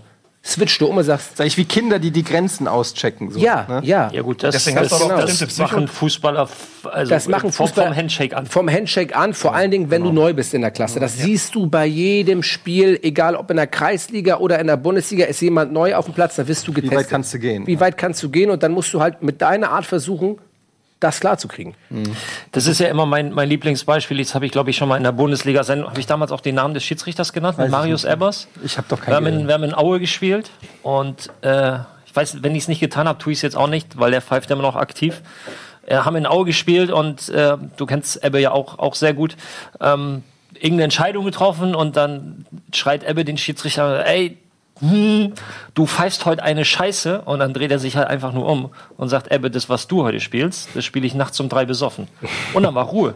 Wir haben gelacht, also Ja. wir haben über Marius gelacht, weil Ja. er halt vom Schiedsrichter eine volle Breitseite bekommen hat und das Spiel ging weiter. Ja. Ich glaube auch nicht, ist ein erfahrener Schiedsrichter, pfeift auch oder hat auch international gepfiffen oder pfeift immer noch. Ich glaube nicht, dass du das mit, mit vielen anderen oder Nein. mit anderen machen kannst. Kommt wahrscheinlich auf die Situation es, auf mir an. fallen halt auch Schiedsrichter ein, äh, junge Nachwuchsschiedsrichter, die unheim, die überragend fachlich gepfiffen haben, aber eine Scheißart hatten, wo ich dann danach tatsächlich auch in, der, in die, in die äh, Schiedsrichterkabine gegangen bin und habe gesagt, ähm, so und so, äh, alles gut, wie du pfeifst, aber deine Art geht gar nicht. Und das ist der Grund, warum der dann auch bei, ähm, bei Spielern einfach unbeliebt war eine Zeit lang. Hat sich geändert, aber das, das sind halt so Geschichten, ähm, also wir haben uns, Aber ich wir haben uns bin, verstanden, aber Ralf, ich bin nicht so, Schiedsrichter, um bei Spielern beliebt zu sein. Deswegen nochmal die Brücke dazu schlagen, dass ich jeder seinen Weg als Schiedsrichter finde. Ja, aber mit deiner, mit der Art und Weise machst du ja unheimlich viel kaputt. Du kannst- Wenn du dich halt so drüber stellst, Ja. dass diese Art und Weise dein fachliches Können quasi schon wieder schmälert. Weil jeder sagt, was, Du was bist, du bist aber auch als, machst als Schiedsrichter aber auch, du hast ja nur gerade das Alter angesprochen, du machst natürlich auch einfach eine Entwicklung äh, durch und dein Charakter entwickelt sich ja auch als Mensch weiter. Ne? Souveränität, Ich habe mit, ich hab mit Anfang im Alter 20 auch anders gepfiffen. Ich rede jetzt, wie gesagt, vom höherklassigen Amateurbereich, als mit Anfang oder Mitte 30 und bei Patrick wird es genauso gewesen sein. Du lernst ja auch Spieler kennen, du lernst auch kennen. Und du merkst ja auch, wie, wie wirklich auf Spieler, was brauchen Spieler, was braucht das Spiel. Da gerade auch gesagt, ich habe sie erst alle gesiezt, später nicht mehr und kam damit besser klar. Das ist heute inzwischen auch Teil der Ausbildung, wenn ich, wenn ich Schiedsrichter coache. Das würde ich gerne mal wissen. Inwiefern wird denn auch so ein Thema, ich sag mal, es heißt immer Fingerspitzengefühl, ist so das, das Stichwort. Oder ja, Ermess Ermessensspielraum. Ja, weil Fingerspitzengefühl ähm, immer nur die einfordern, genau, ja, gegen die es läuft. Aber äh, was ich halt meine, ist so, klar, die Regeln sind das eine und wie man Regeln auslegt. Aber auch, wie sehr werden Schiedsrichter auch geschult, so ein Beispiel, wie du es gerade genannt hast, auch mal zu sagen, okay, pass auf, klar, wenn dich einer dumm an, anmacht, hast du das Recht, ihm eine gelbe oder eine rote Karte oder was auch immer zu geben.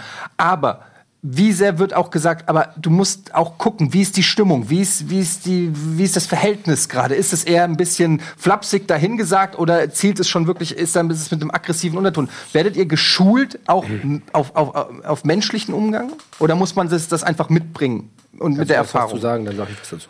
Sowohl als auch, ähm, du kannst das ja dann auch für, die, für, die, für, die, für den Profibereich sagen. Ich habe mehrere Regionalliga-Schiedsrichter zu coachen und da, ist, da spielt das genau eine Rolle. Nicht in der Grundausbildung. Ne? Wenn ich jetzt, das einfach auch mal zu sagen, wenn ich Leute ausbilde, 15, 16, 17-Jährige oder auch Erwachsene, die kriegen erstmal nur das Regelwerk mit und das muss man aufbauen. Aber im, ab, im höherklassigen Amateurbereich spätestens da, wir reden also ab Bezirksliga aufwärts, hat man auch die Möglichkeit von, von Video-Coachings und ne, dann sitze ich mit denen da und da geht es jetzt nicht darum, ob einer beim Anstoß nicht in der eigenen Hälfte war, sondern da geht es um genau solche Sachen. Wie hat er sich präsentiert? Wie ist er mit den Spielern umgegangen? Wie ist er auf die Spieler eingegangen? Und was brauchen die vielleicht überhaupt auch? Und gerade bei den, bei den Jüngeren, ich habe vor allen Dingen die Jüngeren zu coachen, da sind Anfang 20-Jährige dabei, die haben alle, ohne Ausnahme, ein überragendes fachliches Vermögen. Die sehen das wunderbar, wenn da, die kriegen auch eine Linie da rein, Foul, kein Foul, wissen ihre Ermessensspielräume diesbezüglich wunderbar zu nutzen. Was sie nicht so gut können, und das kann man mit Anfang 20 aber oft auch nicht so, ist es mit den Spielern adäquat umzugehen. Viele schalten schnell auf autoritär, weil sie glauben, nur so kann ich das umsetzen. Nur so verschaffe ich mir Akzeptanz. Es ist ja auch schwierig. Wie willst du mit, mit 21, 22 Jahren schon so eine ausgebildete Persönlichkeit haben, dass dich der, der 32-jährige Ex-Profi vielleicht in der Regionalliga akzeptiert und dich nicht anguckt und gesagt, sag mal, redest du da eigentlich gerade mit mir? Die Erfahrung habe ich auch gemacht und gemerkt, okay, was, wie muss ich denn mit dem eigentlich umgehen? Die autoritäre Variante ist es ja nicht. Also musst du mit den Spielern, mit den Schiedsrichtern auch sprechen und denen sagen, natürlich immer vor dem Hintergrund, was passt zu ihrem Naturell. Ein Schiedsrichter, der ein eher empathischer Typ ist, ne? der auch, auch mehr auf die Spieler eingeht. Mit dem muss ich anders reden, den muss ich anders coachen als ein Schiedsrichter, der eher über die autoritäre Schiene kommt, der auch eher so Leitplanken braucht, an denen er sich dann irgendwie orientiert. Da habe ich als Ausbilder auch eine relativ große Bandbreite, um die, die Schiedsrichter zu guten Spielleitern weiterzuentwickeln in dem Bereich, auch zu merken, wo sind ihre Stärken, die ich dann eben stärken muss, wo sind Schwächen, wo ich gucken muss, die muss man abbauen. Wie kann ich das schaffen, die zu Spielleitern weiterzubilden? Dass sie es schaffen, auch mit unterschiedlichen Typen unterschiedlich umzugehen, dass sie Akzeptanz bekommen. Gerade mhm. dieses Ding Akzeptanz kriegen ist eine eminent wichtige Sache, denn nur dann wird dir eben auch der Respekt entgegengebracht, den du brauchst, um bei bestimmten Entscheidungen im Grenzbereich, im Graubereich, dass die Leute dann eben sagen, es ist in Ordnung, so wie du das machst. Und um den Punkt ging es mir, ähm, weil wenn du mit Mitte, Ende 20 in der zweiten Liga pfeifen darfst, musst du ja was auf dem Kasten haben, rein fachlich. Ja. So, so und dann fehlte aber so ein bisschen die Fähigkeit, und da gebe ich gebe ich euch beiden vollkommen recht, das ist natürlich auch eine Frage der Erfahrung, dann Dinge auch wegzumoderieren. Sprich, du triffst eine ja. Entscheidung, das heißt, es ist eine Entscheidung für und eine gegen jemanden. Und dann diese Aufregung desjenigen, gegen den sie getroffen ist, die dann souverän wegzumoderieren und nicht einfach nur, nimm das hin und Richtig. gut ist. Ja. Ich habe gestern, beim, ich hab halt gestern auch individuelle Klasse, das darf man auch nicht vergessen. Je höher man kommt, irgendwann ist halt wie beim Fußballer eine Grenze erreicht. Ja dann ist halt Schluss in der Regionalliga. Oder ist halt Schluss in der dritten Liga. Dann ist halt Ende. Ja. So. Ich habe gestern, ich weiß nicht, wer den Supercup gestern gepfiffen hat, hab's Marco Fritz. Marco Fritz. Da gab es eine sehr, eine sehr schöne Situation. Ähm, es gab ein gestrecktes Bein von Sebastian Aller gegen äh, Martinez relativ am Anfang, war ganz klares Foul, äh, war aber nicht böse. Er hat schon versucht, irgendwie an den Ball zu gehen, war jetzt nicht schlimm, gab auch keine Karte oder so. Aber da kam äh, Marco Fritz hin und hat sehr streng äh, geschimpft. Und Aller wollte ihm aber irgendwie erklären, warum er das gemacht hat. Mhm. Und dann hat er erstmal, hat Marco Fritz erstmal gesagt, nee, ich will jetzt nichts mehr hören, das war da will ich gar nichts mehr hören. Ich habe es gesehen, es war faul, keine Diskussion. Und dann hat er aber gemerkt, dass Sebastian Aller ihm nur was erklären wollte. Und dann hat er kurz hingehört und hat gesagt, ja, okay, alles klar, aber es war so und so und so. Und das hat man als Zuschauer, ich habe jetzt weiß nicht gesehen, was sie geredet haben, aber es war erstmal weg und dann was? Ja, okay. Und dann haben sie geredet und das hat mir gefallen, weil es hat sofort ähm, und dann ist Aller hingegangen, ja? genau, und hat Martinez noch auf den Kopf getätschelt und so. Und das war irgendwie war es eine Situation, wenn du die anders anpackst, kann es sein, dass dann kann es sein, dass das ein, äh, kann das äh, sein, dass aber das, das hast du irgendwann so, im ne? Gefühl und du entwickelst auch dein eigenes Stil, mit solchen Situationen umzugehen. Auch das sind ja nicht nur äh, Spielertypen auch. Ja, ich weiß. Spielertypen musst du dir auf deine Seite ziehen. Ja. Charaktere, die das Spiel für der Mannschaft leiten, informelle Führer, wie man sie auch nennen mag, sozusagen. Das wird nicht immer funktionieren. Das heißt auch nicht, dass ich den lieb haben muss und den Arm nehmen muss, sondern ich muss irgendwie versuchen, das Spiel so angenehm wie möglich für mich zu gestalten. Und da muss ich alle Möglichkeiten des Spiels und der Spieler für mich nutzen. Und das lernst du mit der Zeit. Die Ausbildung der Schiedsrichter, um da noch mal ganz kurz was zu sagen, in der Jugend, ähm, ähm, auch auf, sag ich mal, wenn du in einen höheren Bereich kommst, gibt's ja Na Nachwuchslehrgänge an den Wochenenden, wo, wo äh, jetzt in, in jedem Landesverband die Verbandsschiedsrichterausschüsse mit ihren, mit ihren Mitgliedern die Schiedsrichter-Schulen, Nachwuchskader belegen, denen sagen, so und so musst du das machen. Ähm, da muss man auch immer vorsichtig sein. Man kann auch nicht immer seinen eigenen Weg vorgeben, sondern man muss versuchen, ein Repertoire den an die Hand zu legen und sagen, damit kannst du deinen Weg erreichen. Und das ist genau das. Und in der Bundesliga bist du ja eigentlich schon ausgereift oder in der zweiten Liga. Da geht's gar nicht mehr so viel um Grundausbildung. Kannst ja auch nicht machen. Was für ein Quatsch. Das ist ja, ist ja, ist ja. Wir haben zum Beispiel bei unseren Sommerlehrgern in Grassau jetzt ähm, ähm, ehemaligen Schauspieler gehabt der was über Hoch- und Tiefstatus erzählt hat. Mhm. Total interessante Sachen. Der hat da eineinhalb Stunden referiert und mit dem werden wir am äh, Wintertrainingslager auch weiter. Neymar Junior? Äh, ja, genau, ja, sowas in die, sowas in die Richtung. Und das, äh, das sind gute, das sind einfach gute, gute Inputs, die du auch kriegst, weil du musst ja auch breit aufstellen. Da möchte ich gleich mal ähm, noch drauf kommen. Äh, Neymar habe ich jetzt nicht äh, per Zufall gesagt. Da würde mich gern gleich mal äh, die professionelle Meinung interessieren, weil ich weiß, dass Nils diese Frage stellen würde, der heute leider nicht da ist und die stelle ich gleich stellvertretend. Was das für eine Frage ist, seht ihr gleich nach der Werbung.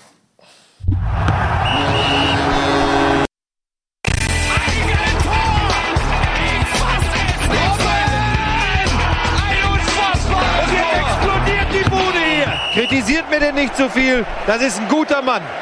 Willkommen zurück bei Bundesliga, heute mit dem großen Schiedsrichter-Special. Und wenn man schon mal dann einen Bundesliga-Schiedsrichter hier hat, dann möchte ich ihm auch mal die Frage stellen, wir haben es alle gesehen bei der WM, Neymar ähm, ist zu einem Meme geworden sogar aufgrund seiner ähm, ja, Verletzlichkeit.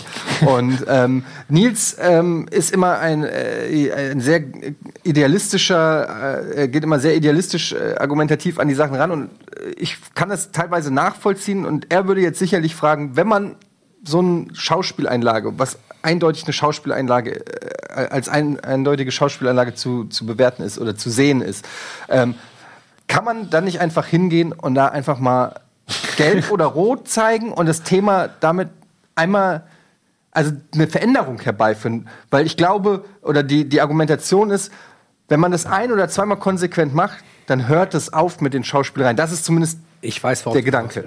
Ja, oder wenn man zum Beispiel, wenn man sieht, da macht einer hm. Zeitspiel oder äh, diese ganzen Nittlichkeiten. Es gibt, es gibt ganz viele Beispiele. Ja, es gibt ganz viele Beispiele, äh, die man nennen kann. Punkt Neymar. Erstens können wir nur das sanktionieren, was das Regelwerk hergibt. Mhm. Und ich kann keinen vom Platz stellen. Weil er sich rollt. Weil er sich rollt. Das geht schon mal nicht. Aber für Würden sich einige wünschen. Schauspielerei steht nicht im Regelwerk. Unsportlichkeit ist das okay. Thema. So. Und eine Unsportlichkeit, dafür gibt es eine gelbe Karte, eine Verwarnung. Jetzt muss ich aber diese Unsportlichkeit auch als solche erkennen. Nehmen wir das Thema Schwalbe. Mhm. Schwalbe ist ja ein offensichtlicher Täuschungsversuch. Mhm. So. Manchmal bist du aber durch Stellungsspiel etc. schon der Meinung, das kann ihm mit dem Foul gewesen sein, bist dir aber auch nicht sicher, wurde er vielleicht doch getroffen. Mhm. Wenn du dir nicht sicher bist als Schiedsrichter, dann gibt es doch keine gelbe Karte.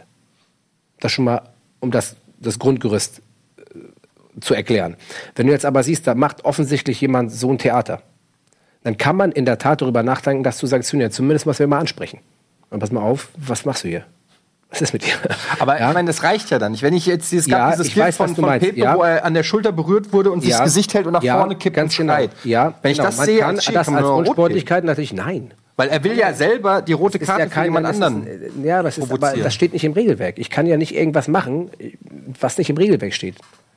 Ich kenne ja nicht den Elfmeter pfeifen, weil sich auf der anderen Seite wie bei Handball einer vom Ball stellt. Da gibt es einen sieben Meter, das kann ich im Fußball auch nicht machen. Das ist ja genau so ein Punkt. Diese schnelle Verhinderung einer, einer, eines Angriffs hm. wurde früher radikal immer mit der gelben Karte bestraft. Ist man, hat man zurückgerudert, weil man muss, das ist halt das Schiedsrichterwesen. Das ist halt nicht so einfach. Ich kann verstehen und manchmal bin ich auch da, ich bin Polizist. Manchmal ich sage, ey, ganz ehrlich, jetzt müssen wir mal anfangen, jetzt hauen wir mal zehn gelbe Karten raus für den ganzen Mist, die die fabrizieren. Äh, und dann ist auch mal gut. Dann machst du das drei Spiele. Ja, aber weißt du es, ob das funktioniert? Nein, weißt du nicht. Das ist Spekulation ob das funktioniert. Es müsste natürlich, müssen natürlich alle müssen alle ja und da ist das Grundproblem. Das macht doch auch nicht jeder. Du kannst nicht jedem Schiedsrichter vorgeben, was er machen soll, was er nicht machen soll. Und dann hast du einen dabei oder zwei oder drei, die sagen, naja, für mich war das jetzt nicht so viel und schon kommst du vom Weg ab und schon ist es nicht mehr einheitlich. Das wird so nicht funktionieren. Und der Schiedsrichter, der zehn gelbe Karten hat oder zwölf im Spiel, was sagen die Schiedsrichter, was sagen die Spieler zu dem? Das ist Vogelwild. Ja, also die das Anzahl ist Vogelwild. Ist, wie kann der zwölf gelbe Karten im Spiel haben? Keine Persönlichkeit. Nein, nein, nein, klar, das, dann ist es ja, dann hat es ja auch nicht geklappt, wenn du zehn gelbe Karten geben musst. Nee, aber wenn du für, aber stell dir mal vor, Neymar macht das, von Anna macht das einer, dann macht noch einer eine Schwalbe, zufällig in dem Spiel, ja, dann stellt sich einer vom Ball, hast du schon vier gelbe Karten. So. Da hast du dir äh, schön selbst Druck aufgebaut. So hast du dir Druck ohne Ende aufgebaut und musst dich aber auch daran messen, weil du bist ja, du setzt dich ja selber mit einer Karte unter Druck. Zeigst du am Anfang eines Spiels für einen Foul eine gelbe Karte, was eindeutig gelb ist. Und ich muss mir überlegen, zeige ich nun dafür gelb oder nicht? Für welchen Weg entscheide ich mich? Entscheide ich mich für den Weg, jetzt setze ich hier ein Ende und zeige eine gelbe Karte, die Spieler folgen mir und ich habe Ruhe. Oder setze ich keine gelbe Karte, er akzeptiert meine Entscheidung, hat das trotzdem als Ermahnung aufgenommen und macht es auch nicht. Und das wird dir erst am Ende des Spiels klar. Mhm. Also musst du einen Weg für dich vorgeben. Und natürlich kannst du Spieler handeln, aber einige Spieler kannst du auch nicht handeln. Aber er ist ja, ich sag mal, so ein Spieler, ähm, der so offensichtlich ähm, Schwalben oder was auch immer produziert, ja, der ist ja öffentlich eh sanktioniert. Äh, so. Der sehr extrovertiert Fußball spielt. Na gut, aber ja. dann, dann, mal anders gefragt. Was kann man tun, also als jemand, der viele Sportarten guckt und ich muss wirklich sagen, ich kenne keine Sportart, bei der so viel von Spielerseite her so viel getrickst wird. Ich gebe dir recht. Äh, wie beim Fußball. Regt mich auch auf, bin und, ich ganz ehrlich. Und ähm, da frage ich mich halt schon, da, wie kann man es machen, dass, dass, dass eben, dass das weniger wird? Gibt es da nicht auch von Regelwerkseite Man kann das nur, man kann sowas nur konsequent und einheitlich mit Strafen. Ja. Das geht nicht anders. Aber diese Einheitlichkeit wirst du nicht hinbekommen. Und es gibt auch, ist auch nicht jeder, der das so ist. Es gibt auch manchmal mannschaftsbezogene Sachen. Ich kenne eine, eine Mannschaft, die hat das in der Bundesliga immer so gemacht, dass bei jeder Schiedsrichterentscheidung, so richtig sie noch war, die mit fünf Mann angelaufen gekommen sind. Und haben dich genervt. Scheißegal, ob das egal. Nee. nee, ich meine jetzt nicht also. Ich überlege gerade, wer es war. Äh, naja, ähm, ich. Nein, also es gibt, es, es gab eine Mannschaft, die hat das mit Absicht gemacht, dass die bei jeder Entscheidung, die du getroffen hast, zu dir gekommen sind, fünfmal noch nicht voll gelabert haben. Hm. Du da hast noch nie südamerikanischen Fußball geguckt, oder? Du, ja, das war aber auch ein Argument von einem Trainer bei einer Mannschaft in der letzten Saison. Ey, das sind Südamerikaner, da musst du... Ich sag, mm, muss ich, genau hier, bam. So, ne, was willst du denn da? Ne? Also, es ist ja also so kurz dazu, als ich das erste Mal Südamerika WM-Quali kommentiert habe, ne, als, als, also als Co-Kommentator, Experte, das ist ja Wahnsinn. Da wirst du ja als Deu Hast du das mal gesehen? Ja, ja, klar. Wenn irgendwie Ecuador gegen, gegen Bolivien oder ja, sowas. Die treten wie die Karussellpferde. Ja, das, ja, aber das, das, jede Entscheidung, da, da, leben wir in Deutschland, das ist ja, das ja. Ist ja harmlos. Aber da bist du dann aber in einem, in einem Bereich, also das mit dem konsequent Ahnden ist so das eine. Das andere ist eine Form von Ächtung, die über die, das Amt des Schiedsrichters hinausgehen muss. Ja. Und da sind wir natürlich auch bei den Unterschieden dann Südamerika, Deutschland, England von mir aus, Thema Schwalben, Thema Schiedsrichter beschimpfen oder bedrängen oder bestürmen, was auch immer, dann muss es auch geächtet werden. Also es gibt ein Regelwerk, das theoretisch weltweit einheitlich ist, aber dessen Umsetzung natürlich unterschiedlich ist mhm. und eben die hier schon vielfach erwähnten Spielräume eben lässt. Dann muss man auch für eine Ächtung sorgen, die nicht nur der Schiedsrichter herbeiführen kann. Das, muss dann, das ist dann eine Aufgabe der, der, von allen eigentlich, der Medien, der Gesellschaft, wie man immer so sagt, der Fans, der Trainer natürlich, das muss Bestandteil der Ausbildung sein und so weiter. Dann kommst du in den Bereich, wo man sagt, okay, und jetzt haben wir vielleicht den Respekt vor dem Schiedsrichter, den es in anderen Sportarten auch gibt, wie ich du gerade angesprochen hast. Ich wollte es gerade sagen, ja. Vollkommen klar. Und das fängt aber dann wirklich auch ganz unten an. Das muss ich auch durchziehen bis in den Amateurbereich, denn es ist natürlich so und das Viele sagen ja, so wie die sich in der Bundesliga verhalten, das ist dann ein schlechtes Vorbild für den Amateurfußball. Das ist auch nicht nur ein Satz, das stimmt tatsächlich. Das stimmt tatsächlich. Das kann ich bestätigen als Schiedsrichter, als Coach, als Schiedsrichterbeobachter. Das kriege ich jeden Sonntag mit. Das wird nachgemacht. Und wenn da nicht konsequent eingeschritten wird, wenn das nicht geächtet ist, und das ist wie gesagt nicht nur Aufgabe der, der Referees, der Unparteiischen, sondern von vielen Leuten mehr, dann greift das tatsächlich um sich. Und da war die Weltmeisterschaft übrigens auch, und so viel muss ich dann doch sagen, und das lag weniger an den Schiedsrichtern, kein gutes Beispiel. Denn da sind, man muss jetzt nicht bei Unsportlichkeiten, man muss das jetzt nicht über die grobe Treterei stellen, gar nicht. Aber bei der Weltmeisterschaft sind Sachen durchgegangen, das fand ich nicht in Ordnung. Das ist offensichtlich eine Anweisung der, der. FIFA gewesen.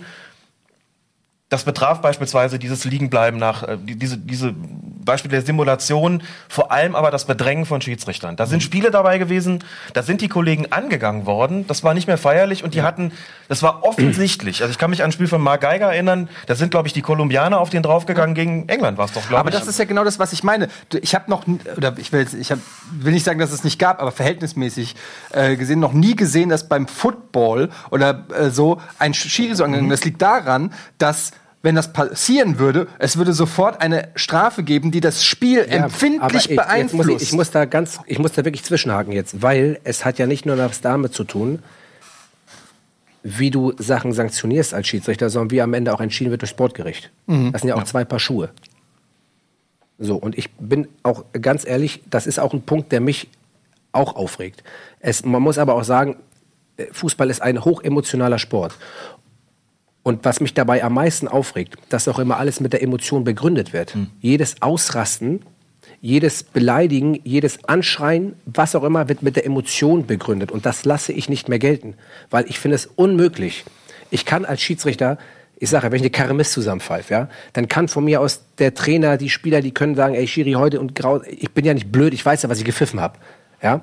Aber es, man muss einen gewissen Respekt gegenseitig bewahren. Und wenn der nicht vorhanden ist, wird die Emotionsschiene gefahren. Dann ist das Spiel beendet. Beispiel. Spiel ist beendet. Es gab drei, vier Situationen im Spiel, die kannst du so oder so. Ich will jetzt gar nicht sagen, war falsch. So. Dann wird sofort zur Kamera gelaufen und in der Emotion alles rausgehauen, was geht. Das Problem nur bei der Sache ist, der Schiedsrichter wird ja nicht gehört, sondern immer gleich der Spieler, der Trainer, der Manager, dann wird was rausgehauen und das steht ja erstmal. Das steht ja, das ist ja gesagt, geschrieben, das steht. Und dann beruhigt sich die Situation. Und dann kommt irgendwann einer in die Kabine. Oder auch nicht. Ganz oft kommen sie auch nicht. Der vorher völlig ausgerastet ist. Ey, Schiri, ey, ganz ehrlich. Ey, du weißt ja, ist so ein emotionaler Spruch. Ey, das tut mir leid, ganz ehrlich. Ich weiß doch gar nicht, was ich da gesagt habe und so. Und das ist ja nicht so, dass das einmal passiert. Dann sag, weißt du, was ich zu mir sag? Ja, da ist die Tür. Da kannst du natürlich nichts verkaufen. Ja, was soll ich mir denn dann, das steht und da bin ich jedes Mal der Blödmann. Es wird immer gesagt, der Schiedsrichter muss sich erklären. Das ist so toll, wenn der mal sagt, oh, hast du einen Fehler gemacht und die habe ich zugegeben und die Sachen mal erklärt und keine Ahnung was. Ey, sieht jeder Mensch, dass ich einen Fehler gemacht habe. Jetzt muss ich mich auch noch hinstellen und sagen, ah, das war alles falsch gemacht. Kann ich natürlich gerne machen, mache ich alles, ist kein Problem. Aber was man sich alles anhören muss, was hinter, den, hinter der Bühne passiert und sich das alles gefallen lassen muss und das wird in der Emotion begründet, das lasse ich nicht mehr gelten. Ich habe da keinen Bock mehr drauf, bin Ja, ich ganz komm, ehrlich. ihr sitzt da in eurer Kabine und habt da euren Kühlschrank mit den Getränken und Sekt. Ganz ehrlich, und weißt du, wer dann zu uns in die Kabine kommt und nach Cola fragt, die Spieler. Ich bin ja, weil wir, unterzuckert. weil wir bei uns Ja. in der Kabine ja sowas nicht haben. Ich bin unterzuckert. Was Sieben Kilometer gelaufen Kannst du mal rückwärts, erzählen, was ich bin unterzuckert. Du musst keinen Namen nennen, aber was war das, das, äh, das krasseste, was nach einem Spiel dir passiert ist? Oh, also ich, ich habe Marcelle gegen Göttingen gepfiffen, das war schon übel. Also war schon mit richtig mit an, angehen. Das sind aber, das war dann Oberliga, damals vierte Liga, da war schon richtig Rambazamba auf, dem- auf dem Spielfeld.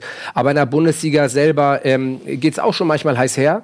Ähm, auch nach dem Spiel Hertha Bayern war auch ein bisschen was los, aber das ist jetzt, das ist für mich auch Sache von gestern. Für mich sind Sachen, die passiert sind und abgearbeitet sind, sind dann auch okay. Also da muss man jetzt über, über, über nichts mehr herziehen. Das ist Quatsch. Aber das, da war schon natürlich auch viel Dampf auf dem Kessel nach so einem Spiel. Aber es ne? passiert schon, dass dann Es passiert auch schon Vereinspräsident oder Manager Ja. äh, nochmal äh, Ja. in die Kabine kommt Ja, und, und das passiert schon. Das ist ja auch, ich finde das eigentlich ja auch gut. Ich, ich bin ja einer, der gerne redet. Und ich mag auch gerne mit Leuten reden. Aber wenn die mir in die Kabine kommen, mich anschreien und vollpöbeln und sagen, die müssen alles gesagt, von mir ist auch gerade heraus. Aber man muss auch Meinung zulassen.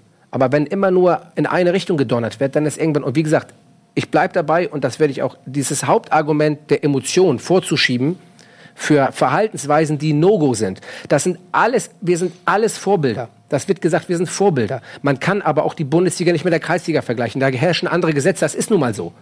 Das ist einfach so. E, e, egal, wenn ich irgendwelche Referate bei, bei Schiedsrichterkreisen halte und die sagen, aber wenn ihr da immer so pfeift, bei wir spüren das immer. Ja, aber du kannst es nicht vergleichen. Es, es, es, es, es läuft anders. Es sind dieselben Regeln, aber es läuft halt anders in der Bundesliga. Es ist auch ein Teil Showgeschäft. Und ich muss das kurz zu Ende führen. Ja. Und wenn dann, und wenn dann jemand reinkommt in die Kabine und der Meinung ist, er muss da einen lospollen, das mit Emotionen begründen, dann ist für mich, dann ist für mich der Drops gelutscht. Der kriegt dann keine Spezies. Völlig nachvollziehbar. Nein. Ich habe mir noch ein paar Fragen auch von unseren Zuschauern, die würde ich dir gerne noch stellen, weil wir nicht mehr so lange haben. Ähm, ich lese sie einfach ab, dann kannst du das ja ähm, mal äh, kurz erklären. Und zwar, was macht man, wenn man einen Fehler bemerkt, beispielsweise in der Halbzeitpause? Also gehst du dann zum Beispiel auch hin oder behältst du es erstmal für dich, verarbeitest, Stichwort auch Konzessionsentscheidung, arbeitet das in einem, wenn du zum Beispiel gesagt okay, das war kein Elver, kriegst du es überhaupt mit, guckst du dir in der Halbzeitpause an, Entscheidungen an oder wie ist, wie ist da die Situation? Die Frage ist ja vor allem schon einfach beantwortet, weil ich habe ja auch einen Videoschiedsrichter hm. in der Bundesliga. In der zweiten Liga nicht. So, aber in der Bundesliga weiß ich ja, wenn eine Entscheidung von mir, dann kann sie zumindest, wenn sie nicht korrigiert wurde, auch nicht klar falsch gewesen sein. Also von mir ist das schon mal safe. Aber es gibt natürlich schon, schon so Graubereichentscheidungen, ähm, die wichtig sind. Vorausgesetzt, der Videoschiedsrichter nichts falsch. Voraus, mal angenommen, in der zweiten Bundesliga ähm, ähm, bin ich eigentlich grundsätzlich ähm, dafür, ähm, äh, einfach so weiterzumachen. Und das interessiert mich auch nicht, was ich da vorher gepfiffen habe, weil ich, das ist für mich eine Entscheidung, die ich getroffen habe. Und das ist dieses professionelle Arbeiten, was ich meine. Du entscheidest und dann kommt die nächste Entscheidung. Mhm. Weil wenn ich mit der Entscheidung vorher noch beschäftigt bin, kann ich auf die nächste nicht vorbereitet sein. Und das ist genau das Gleiche, wie wenn ich da jetzt kein pfeife, ja, dann darf ich natürlich da auch kein pfeifen. Was für ein Quatsch. Das denken immer alle. Der muss Konzession machen. Nee, weil ich habe dann zwei Fehler gemacht. Und das geht in meiner Bewertung flöten und dann kriege ich nächste Woche oder übernächste Woche kein Bundesliga-Spiel. Aber trotzdem würde ich als Zuschauer sagen, es gibt definitiv Konzessionsentscheidungen. Es gibt Entscheidungen, wo der Schiri sagt... Weißt du das? Naja, beweisen kann ich es nicht. Aber Hast du eine Quelle? Persönliche Wahrnehmung. Ja. Persönliche Wahrnehmung ist das. Das kannst du keinem unterstellen. Das ist, nee, das, das, das blocke ich auch ganz knallhart hier ab, weil du kannst keinem eine Konzession unterstellen. Was dein Unterbewusstsein mit dem Menschen irgendwann macht, wenn man nicht 25 Theoriestunden in Psychologie absolviert hat, weiß ich nicht. Ich kann es dir nicht sagen. Aber ich kann nur für mich sprechen. Ich kann nicht für alle anderen sprechen. Ich weiß, dass ich, der Kreis der Bundesliga-Schweizer, das sind, das sind super Typen, viele und meistens alle. Ich, wir kommen super miteinander klar. Äh, ich kann aber nicht in die Köpfe der Menschen schauen. Ich kann in keinen Kopf der Menschen schauen. Ich kann nur für mich sprechen, dass wenn ich eine Entscheidung getroffen habe, ja, dass ich so schnell versuche, diese Entscheidung für mich hinten zu lassen und die neue zu treffen, damit ich damit auch in keine Berührung komme. Weil es ist einfach so. Ja. Immer noch eins dazu sagen zum Thema Konzessionsentscheidungen, was für Schiedsrichter immer eine Rolle spielt auch, ist, wenn du eine triffst, also angenommen, dass das gäbe ist, muss man immer sagen, dann hast du dem einen Fehler einen weiteren hinzugefügt. Ja. Eine Konzessionsentscheidung heißt ja, ich mache den Fehler quasi auf der anderen Seite auch. Nichts anderes. Mhm. Das mag zwar sein, dass dann Zuschauer, Spieler und wer auch immer dann, dann irgendwie zufriedener sind. Zufriedener sind, weil sie sagen, ne, aber das schlimmste Lob, was man als Schiedsrichter, das ist wirklich vergiftet, nach dem Spiel bekommen kann, ist, du hast ja beide gleichermaßen benachteiligt. Wenn du das hörst, dann weißt du wirklich, da ist irgendwas ja. schiefgelaufen. Und das passiert, wenn man Konzessionsentscheidungen trifft. Du machst dann nicht einen Fehler wieder gut, sondern du machst einen zweiten. Den setzt du oben drauf. Und die Spieler merken das. Die merken, wenn das läuft. Und deswegen tust du auch keinem Spieler damit einen Gefallen. Das ist immer nur vordergründig, dass sie sich beruhigen. Die merken, aha, der ist beeinflussbar. Dann versuchen sie es nochmal. Und nochmal und nochmal. Du kriegst sie nie still und nie befriedigt. Stimmt's, okay, Ralf? Das, das mag sein, aber es gibt ja, es, es gibt ja Entscheidungen, die ja. ja. es gibt ja 50-50 vielleicht Entscheidungen, wo du sagst, okay, den Elfmeter kann man geben, den muss man nicht geben. So. Und dann hast du ihn in einem Fall gegeben und ähm, dann gibt es auf der anderen Seite eine ähnliche Situation und dann spielt ja diese 50-50 Entscheidung vielleicht doch eine Rolle, dass du sagst, okay, jetzt habe ich bei denen, habe ich ihn gegeben, dann gebe ich ihn da vielleicht auch. Das, das ist natürlich nicht. extrem theoretisch. Also das, das ist extrem das theoretisch und 50-50 Elfmeter sind keine Elfmeter. okay. Und dann wäre es immer noch berechenbar und keine Konzessionsentscheidung. Also dann hast okay. du immer noch eine einheitliche Linie verfolgt. Ist ja gut. So, ich stelle noch eine Frage hier. Was ja, besser ist. Äh, ähm, oh, das finde ich interessant. Wie fit muss ein Schiedsrichter sein? Du siehst ja, für eine Maschine ich bin. Ja, Wahnsinn. Also es ist unglaublich. Ja, wir müssen schon, also wir das hat sich schon echt extrem gewandelt in den letzten, ähm, in den letzten Jahren. Also ist schon ähm, viel. Ich habe mehr oder weniger einen trainingsfreien Tag. Also ich vergleiche mich. Das ist der Spieltag? Mit, das ist der Spieltag, ja, genau. Ja. Vor allem, wenn Ralf auf der Bank sitzt. Nein, also ich ähm, ähm, habe einen Trainingsplan, den unser DFB-Athletiktrainer uns auch mhm. gibt, aber jeder muss individuell trainieren, weil wir sind Einzelsportler. Also ich habe jetzt keine Mannschaft, zu der ich stoße ich jetzt und mit der trainiere ich jetzt ne? und kann mich da massieren lassen und keine Ahnung was alles, wie die Fußballer, sondern ich muss mir alles selbst organisieren. Und ich organisiere mir mein Training selber und ich mache alles selber. Ich, das ist genauso breit gefächert wie vom Profifußballer. Ich mache Stabi, ich mache Kraft, ich mache Sprinten, ich mache lange Läufe, alles was dazugehört. Denn ich sag mal, dieses ähm, das Laufverhalten des Schiedsrichters ähm, birgt ja auch alles mit sich, was du, äh, was du in so einem breiten Spektrum brauchst. Das ist ja kein Dauerlauf, mhm. den du 90 Minuten machst, sondern du musst anhalten, du musst rückwärts laufen, du musst seitwärts laufen, du musst sprinten, du läufst Intervalle, bei schnellen Kontern musst du sprinten. Ähm, du kommst je nach Spiel, äh, sage ich mal, das kommt immer auf, wenn du jetzt ein Spiel hast, was sich nur auf eine Hälfte verlagert, dann kommst du auch manchmal auf 9,5 Kilometer. Du kommst aber auch mal auf 13 Kilometer. Wenn das die ganze Zeit hin. Ja. Ich habe ich kann mich, ich habe in den letzten Jahren habe ich kein zweistelliges Kilometerspiel gehabt. Ja, ich habe jedes Spiel, fast jedes Spiel ist zweistellig. Na gut, dann gibt es ja sowas wie DFB-Pokal mit Verlängerung oder Das so. kommt alles noch dazu und das, darfst du, und, und das sind halt Sachen und deswegen musst du dich halt auch fit halten, sowohl körperlich als auch vom Kopf her. Ähm, das sind so zwei, das ist halt das, was man immer nicht, nicht so beachtet. Äh, natürlich weiß ich auch, dass ein Fußballer ähm, auch seine, sein taktisches Verhalten lernen muss. Der hat ja auch nicht nur damit zu tun zu rennen. Das ist mir auch schon klar. Ähm, aber auch ein Schiedsrichter muss ja letztendlich bis zur 90., 95. oder mit Verlängerung so fit sein, weil er immer noch Entscheidungen treffen muss. Du, es kann unter Umständen in der 94. die entscheidendste Entscheidung sein, die genau. wichtigste. Die also, muss halt auch passen. Genau. Also ich will jetzt gar nicht aufzählen, was ich alles mache, mit welchem Trainer hin und her, aber ich trainiere fünf bis sechs Mal die Woche. Ja. Wow. Letzte Frage. Ähm des äh, Tages sozusagen, weil dann sind wir auch schon am Ende. Mich würde dann auch noch mal interessieren, die Rolle des vierten Schiedsrichters ist vielleicht auch nicht allen klar. Also der steht da am Rande, ist äh, wirkt als mich für mich als äh, Außenstehender immer wie so eine Art Kummerkasten für die Trainer, ähm, der einfach nur dafür da ist, sich das Ganze anzuhören. Was mhm. genau passiert mit dem vierten Schiedsrichter? Wie ist da, wenn der zum Beispiel, ich erinnere mich, es gab mal ein Spiel bei Eintracht Frankfurt, da gab es einen Elfmeter, den hat offensichtlich keiner gesehen, aber der Vierte hätte ihn gesehen. Ja, das war ich übrigens, ne? Was du? Ja. ja. Und darf dann der vierte Schiedsrichter ja. reinrufen und sagen, ich habe es gesehen oder ist, spielt es gar keine Rolle oder wie ist da die? Kannst du das mal? Der vierte Schiedsrichter ist ein voll integriertes Schiedsrichtermitglied. Mhm. Ähm, alles, was der Schiedsrichter erkennt, also der, der vierte Offizielle, alles, was er erkennt, teilt er dem Schiedsrichterteam mit. Macht er auch? Ja, klar. Ja? Also, man hat gesagt, Kummerkasten, wie du schon sagtest, natürlich kommen die zu mir und erzählen mir einen. Mhm. Oder ich muss aber zu denen gehen, wenn die da ausflippen an der Seite. Alles schon klar. Aber die Hauptaufgabe des vierten während der 90 Minuten ist, sich auf die 90 Minuten zu konzentrieren. Mhm. Weil das ist ja so vielfältig. Jetzt läuft an mir ein Konter vorbei. Der Assistent ist auf der Abseitslinie oder guckt die Linie lang. Der Schiedsrichter guckt den Ball hinterher und oben macht er eine so. Mhm. Und das genau vor meiner Nase. Und ich sage, ich habe aber in die Luft geguckt oder habe mit der Auswechseltafel rumgemacht. Da dachte sich jeder, was ist mit dem? Mhm. Also wir sind voll integriert ins Spiel. Das ist während der 90 Minuten, die aber natürlich Auswechslung beinhaltet, die beinhaltet natürlich das, die Konversation mit den, mit den Trainern, mit den Managern, die ja immer ankommen und, und, und, und äh, sich unterhalten. Gibst du dann als Vierter auch was weiter? Also wenn zum Beispiel jetzt, keine Ahnung, der Trainer kommt, Nico Kovac kommt, flüstert dir ins Ohr oder redet mit dir und ja. sagt so, hey Schiri, also die Linie, die du hier fährst, ja. oder ja. dir, gibst du das weiter oder sagst du ja alles klar und behältst für dich? Nee. Also du, der hat seine Linie gesagt, sagt, wenn Nico Kovac wäre schön, wenn Nico Kovac mir sagt, was der Schiri pfeifen soll. Na, es könnte ja sein, dass du das Feedback einfach ja. weiterleitest. Ja, das kann man also mal, das kann man in der Halbzeit richtig zufrieden. Ja, Nico am besten noch, wenn Konter läuft oder wenn eine entscheidende Situation im 16er zu beurteilen ist, dann sage ich, ja, aber übrigens, Nico Kovac hat gerade gesagt, nein. Das stört ja die, also die meisten, das ist wirklich so, die meisten Trainer, und das fand ich ganz interessant, hat mir mal ein Trainer eines Zweitligisten vor kurzer Zeit gesagt, äh, äh, er will doch, wenn er irgendwas im Spiel bemerkt, das ja eigentlich mir gar nicht sagen, sondern dem Schiedsrichter. Mhm. Also kommt er gar nicht zu mir. Weil er mir eigentlich gar nicht sagen will. Aber die meisten kommen in der Tat, um was loszuwerden, um was zu erzählen, um was auch immer zu bewirken. Und das ist auch okay. Das ist auch ein Teil der Aufgabe. Die Administration um das Spiel ist eine Aufgabe, Spielbericht machen, etc., sich um Trikotfarben zu kümmern, was auch immer. Das ist alles Aufgabe, die komplette Administration und während der 90 Minuten. Und er ist der Ersatz, falls jemand ausfällt. Okay. Also ja. man ist voll integriert und das gleiche gilt auch für den Additional Assistant Referee in der Champions League und in der Europa League der ich ja nun auch bin, der ist auch voll integriertes Mitglied. Alle fragen sich immer, um das zu erklären, vielleicht ganz kurz, warum hat er den Stock in der Hand und warum macht er immer nur so? Was ist denn das eigentlich? Ja, das ist letztendlich eine Fahne ohne Fahne, weil da auch ein Signalgeber dran ist, der beim Schiedsrichter das Signal gibt. Brauchst du eigentlich auch nicht mehr, weil du das Headset hast, aber das Headset kann halt ausfallen. Das ist ein technisches Hilfsmittel, also drückst du den Pieper, wenn der Additional dir was sagen will. War es eigentlich kalt damals in Moskau? Das war extrem kalt. Das Ich war aber nicht in hier Moskau, das war in Rostov. Äh, Rostov, Rostov gegen, gegen. United. So, okay.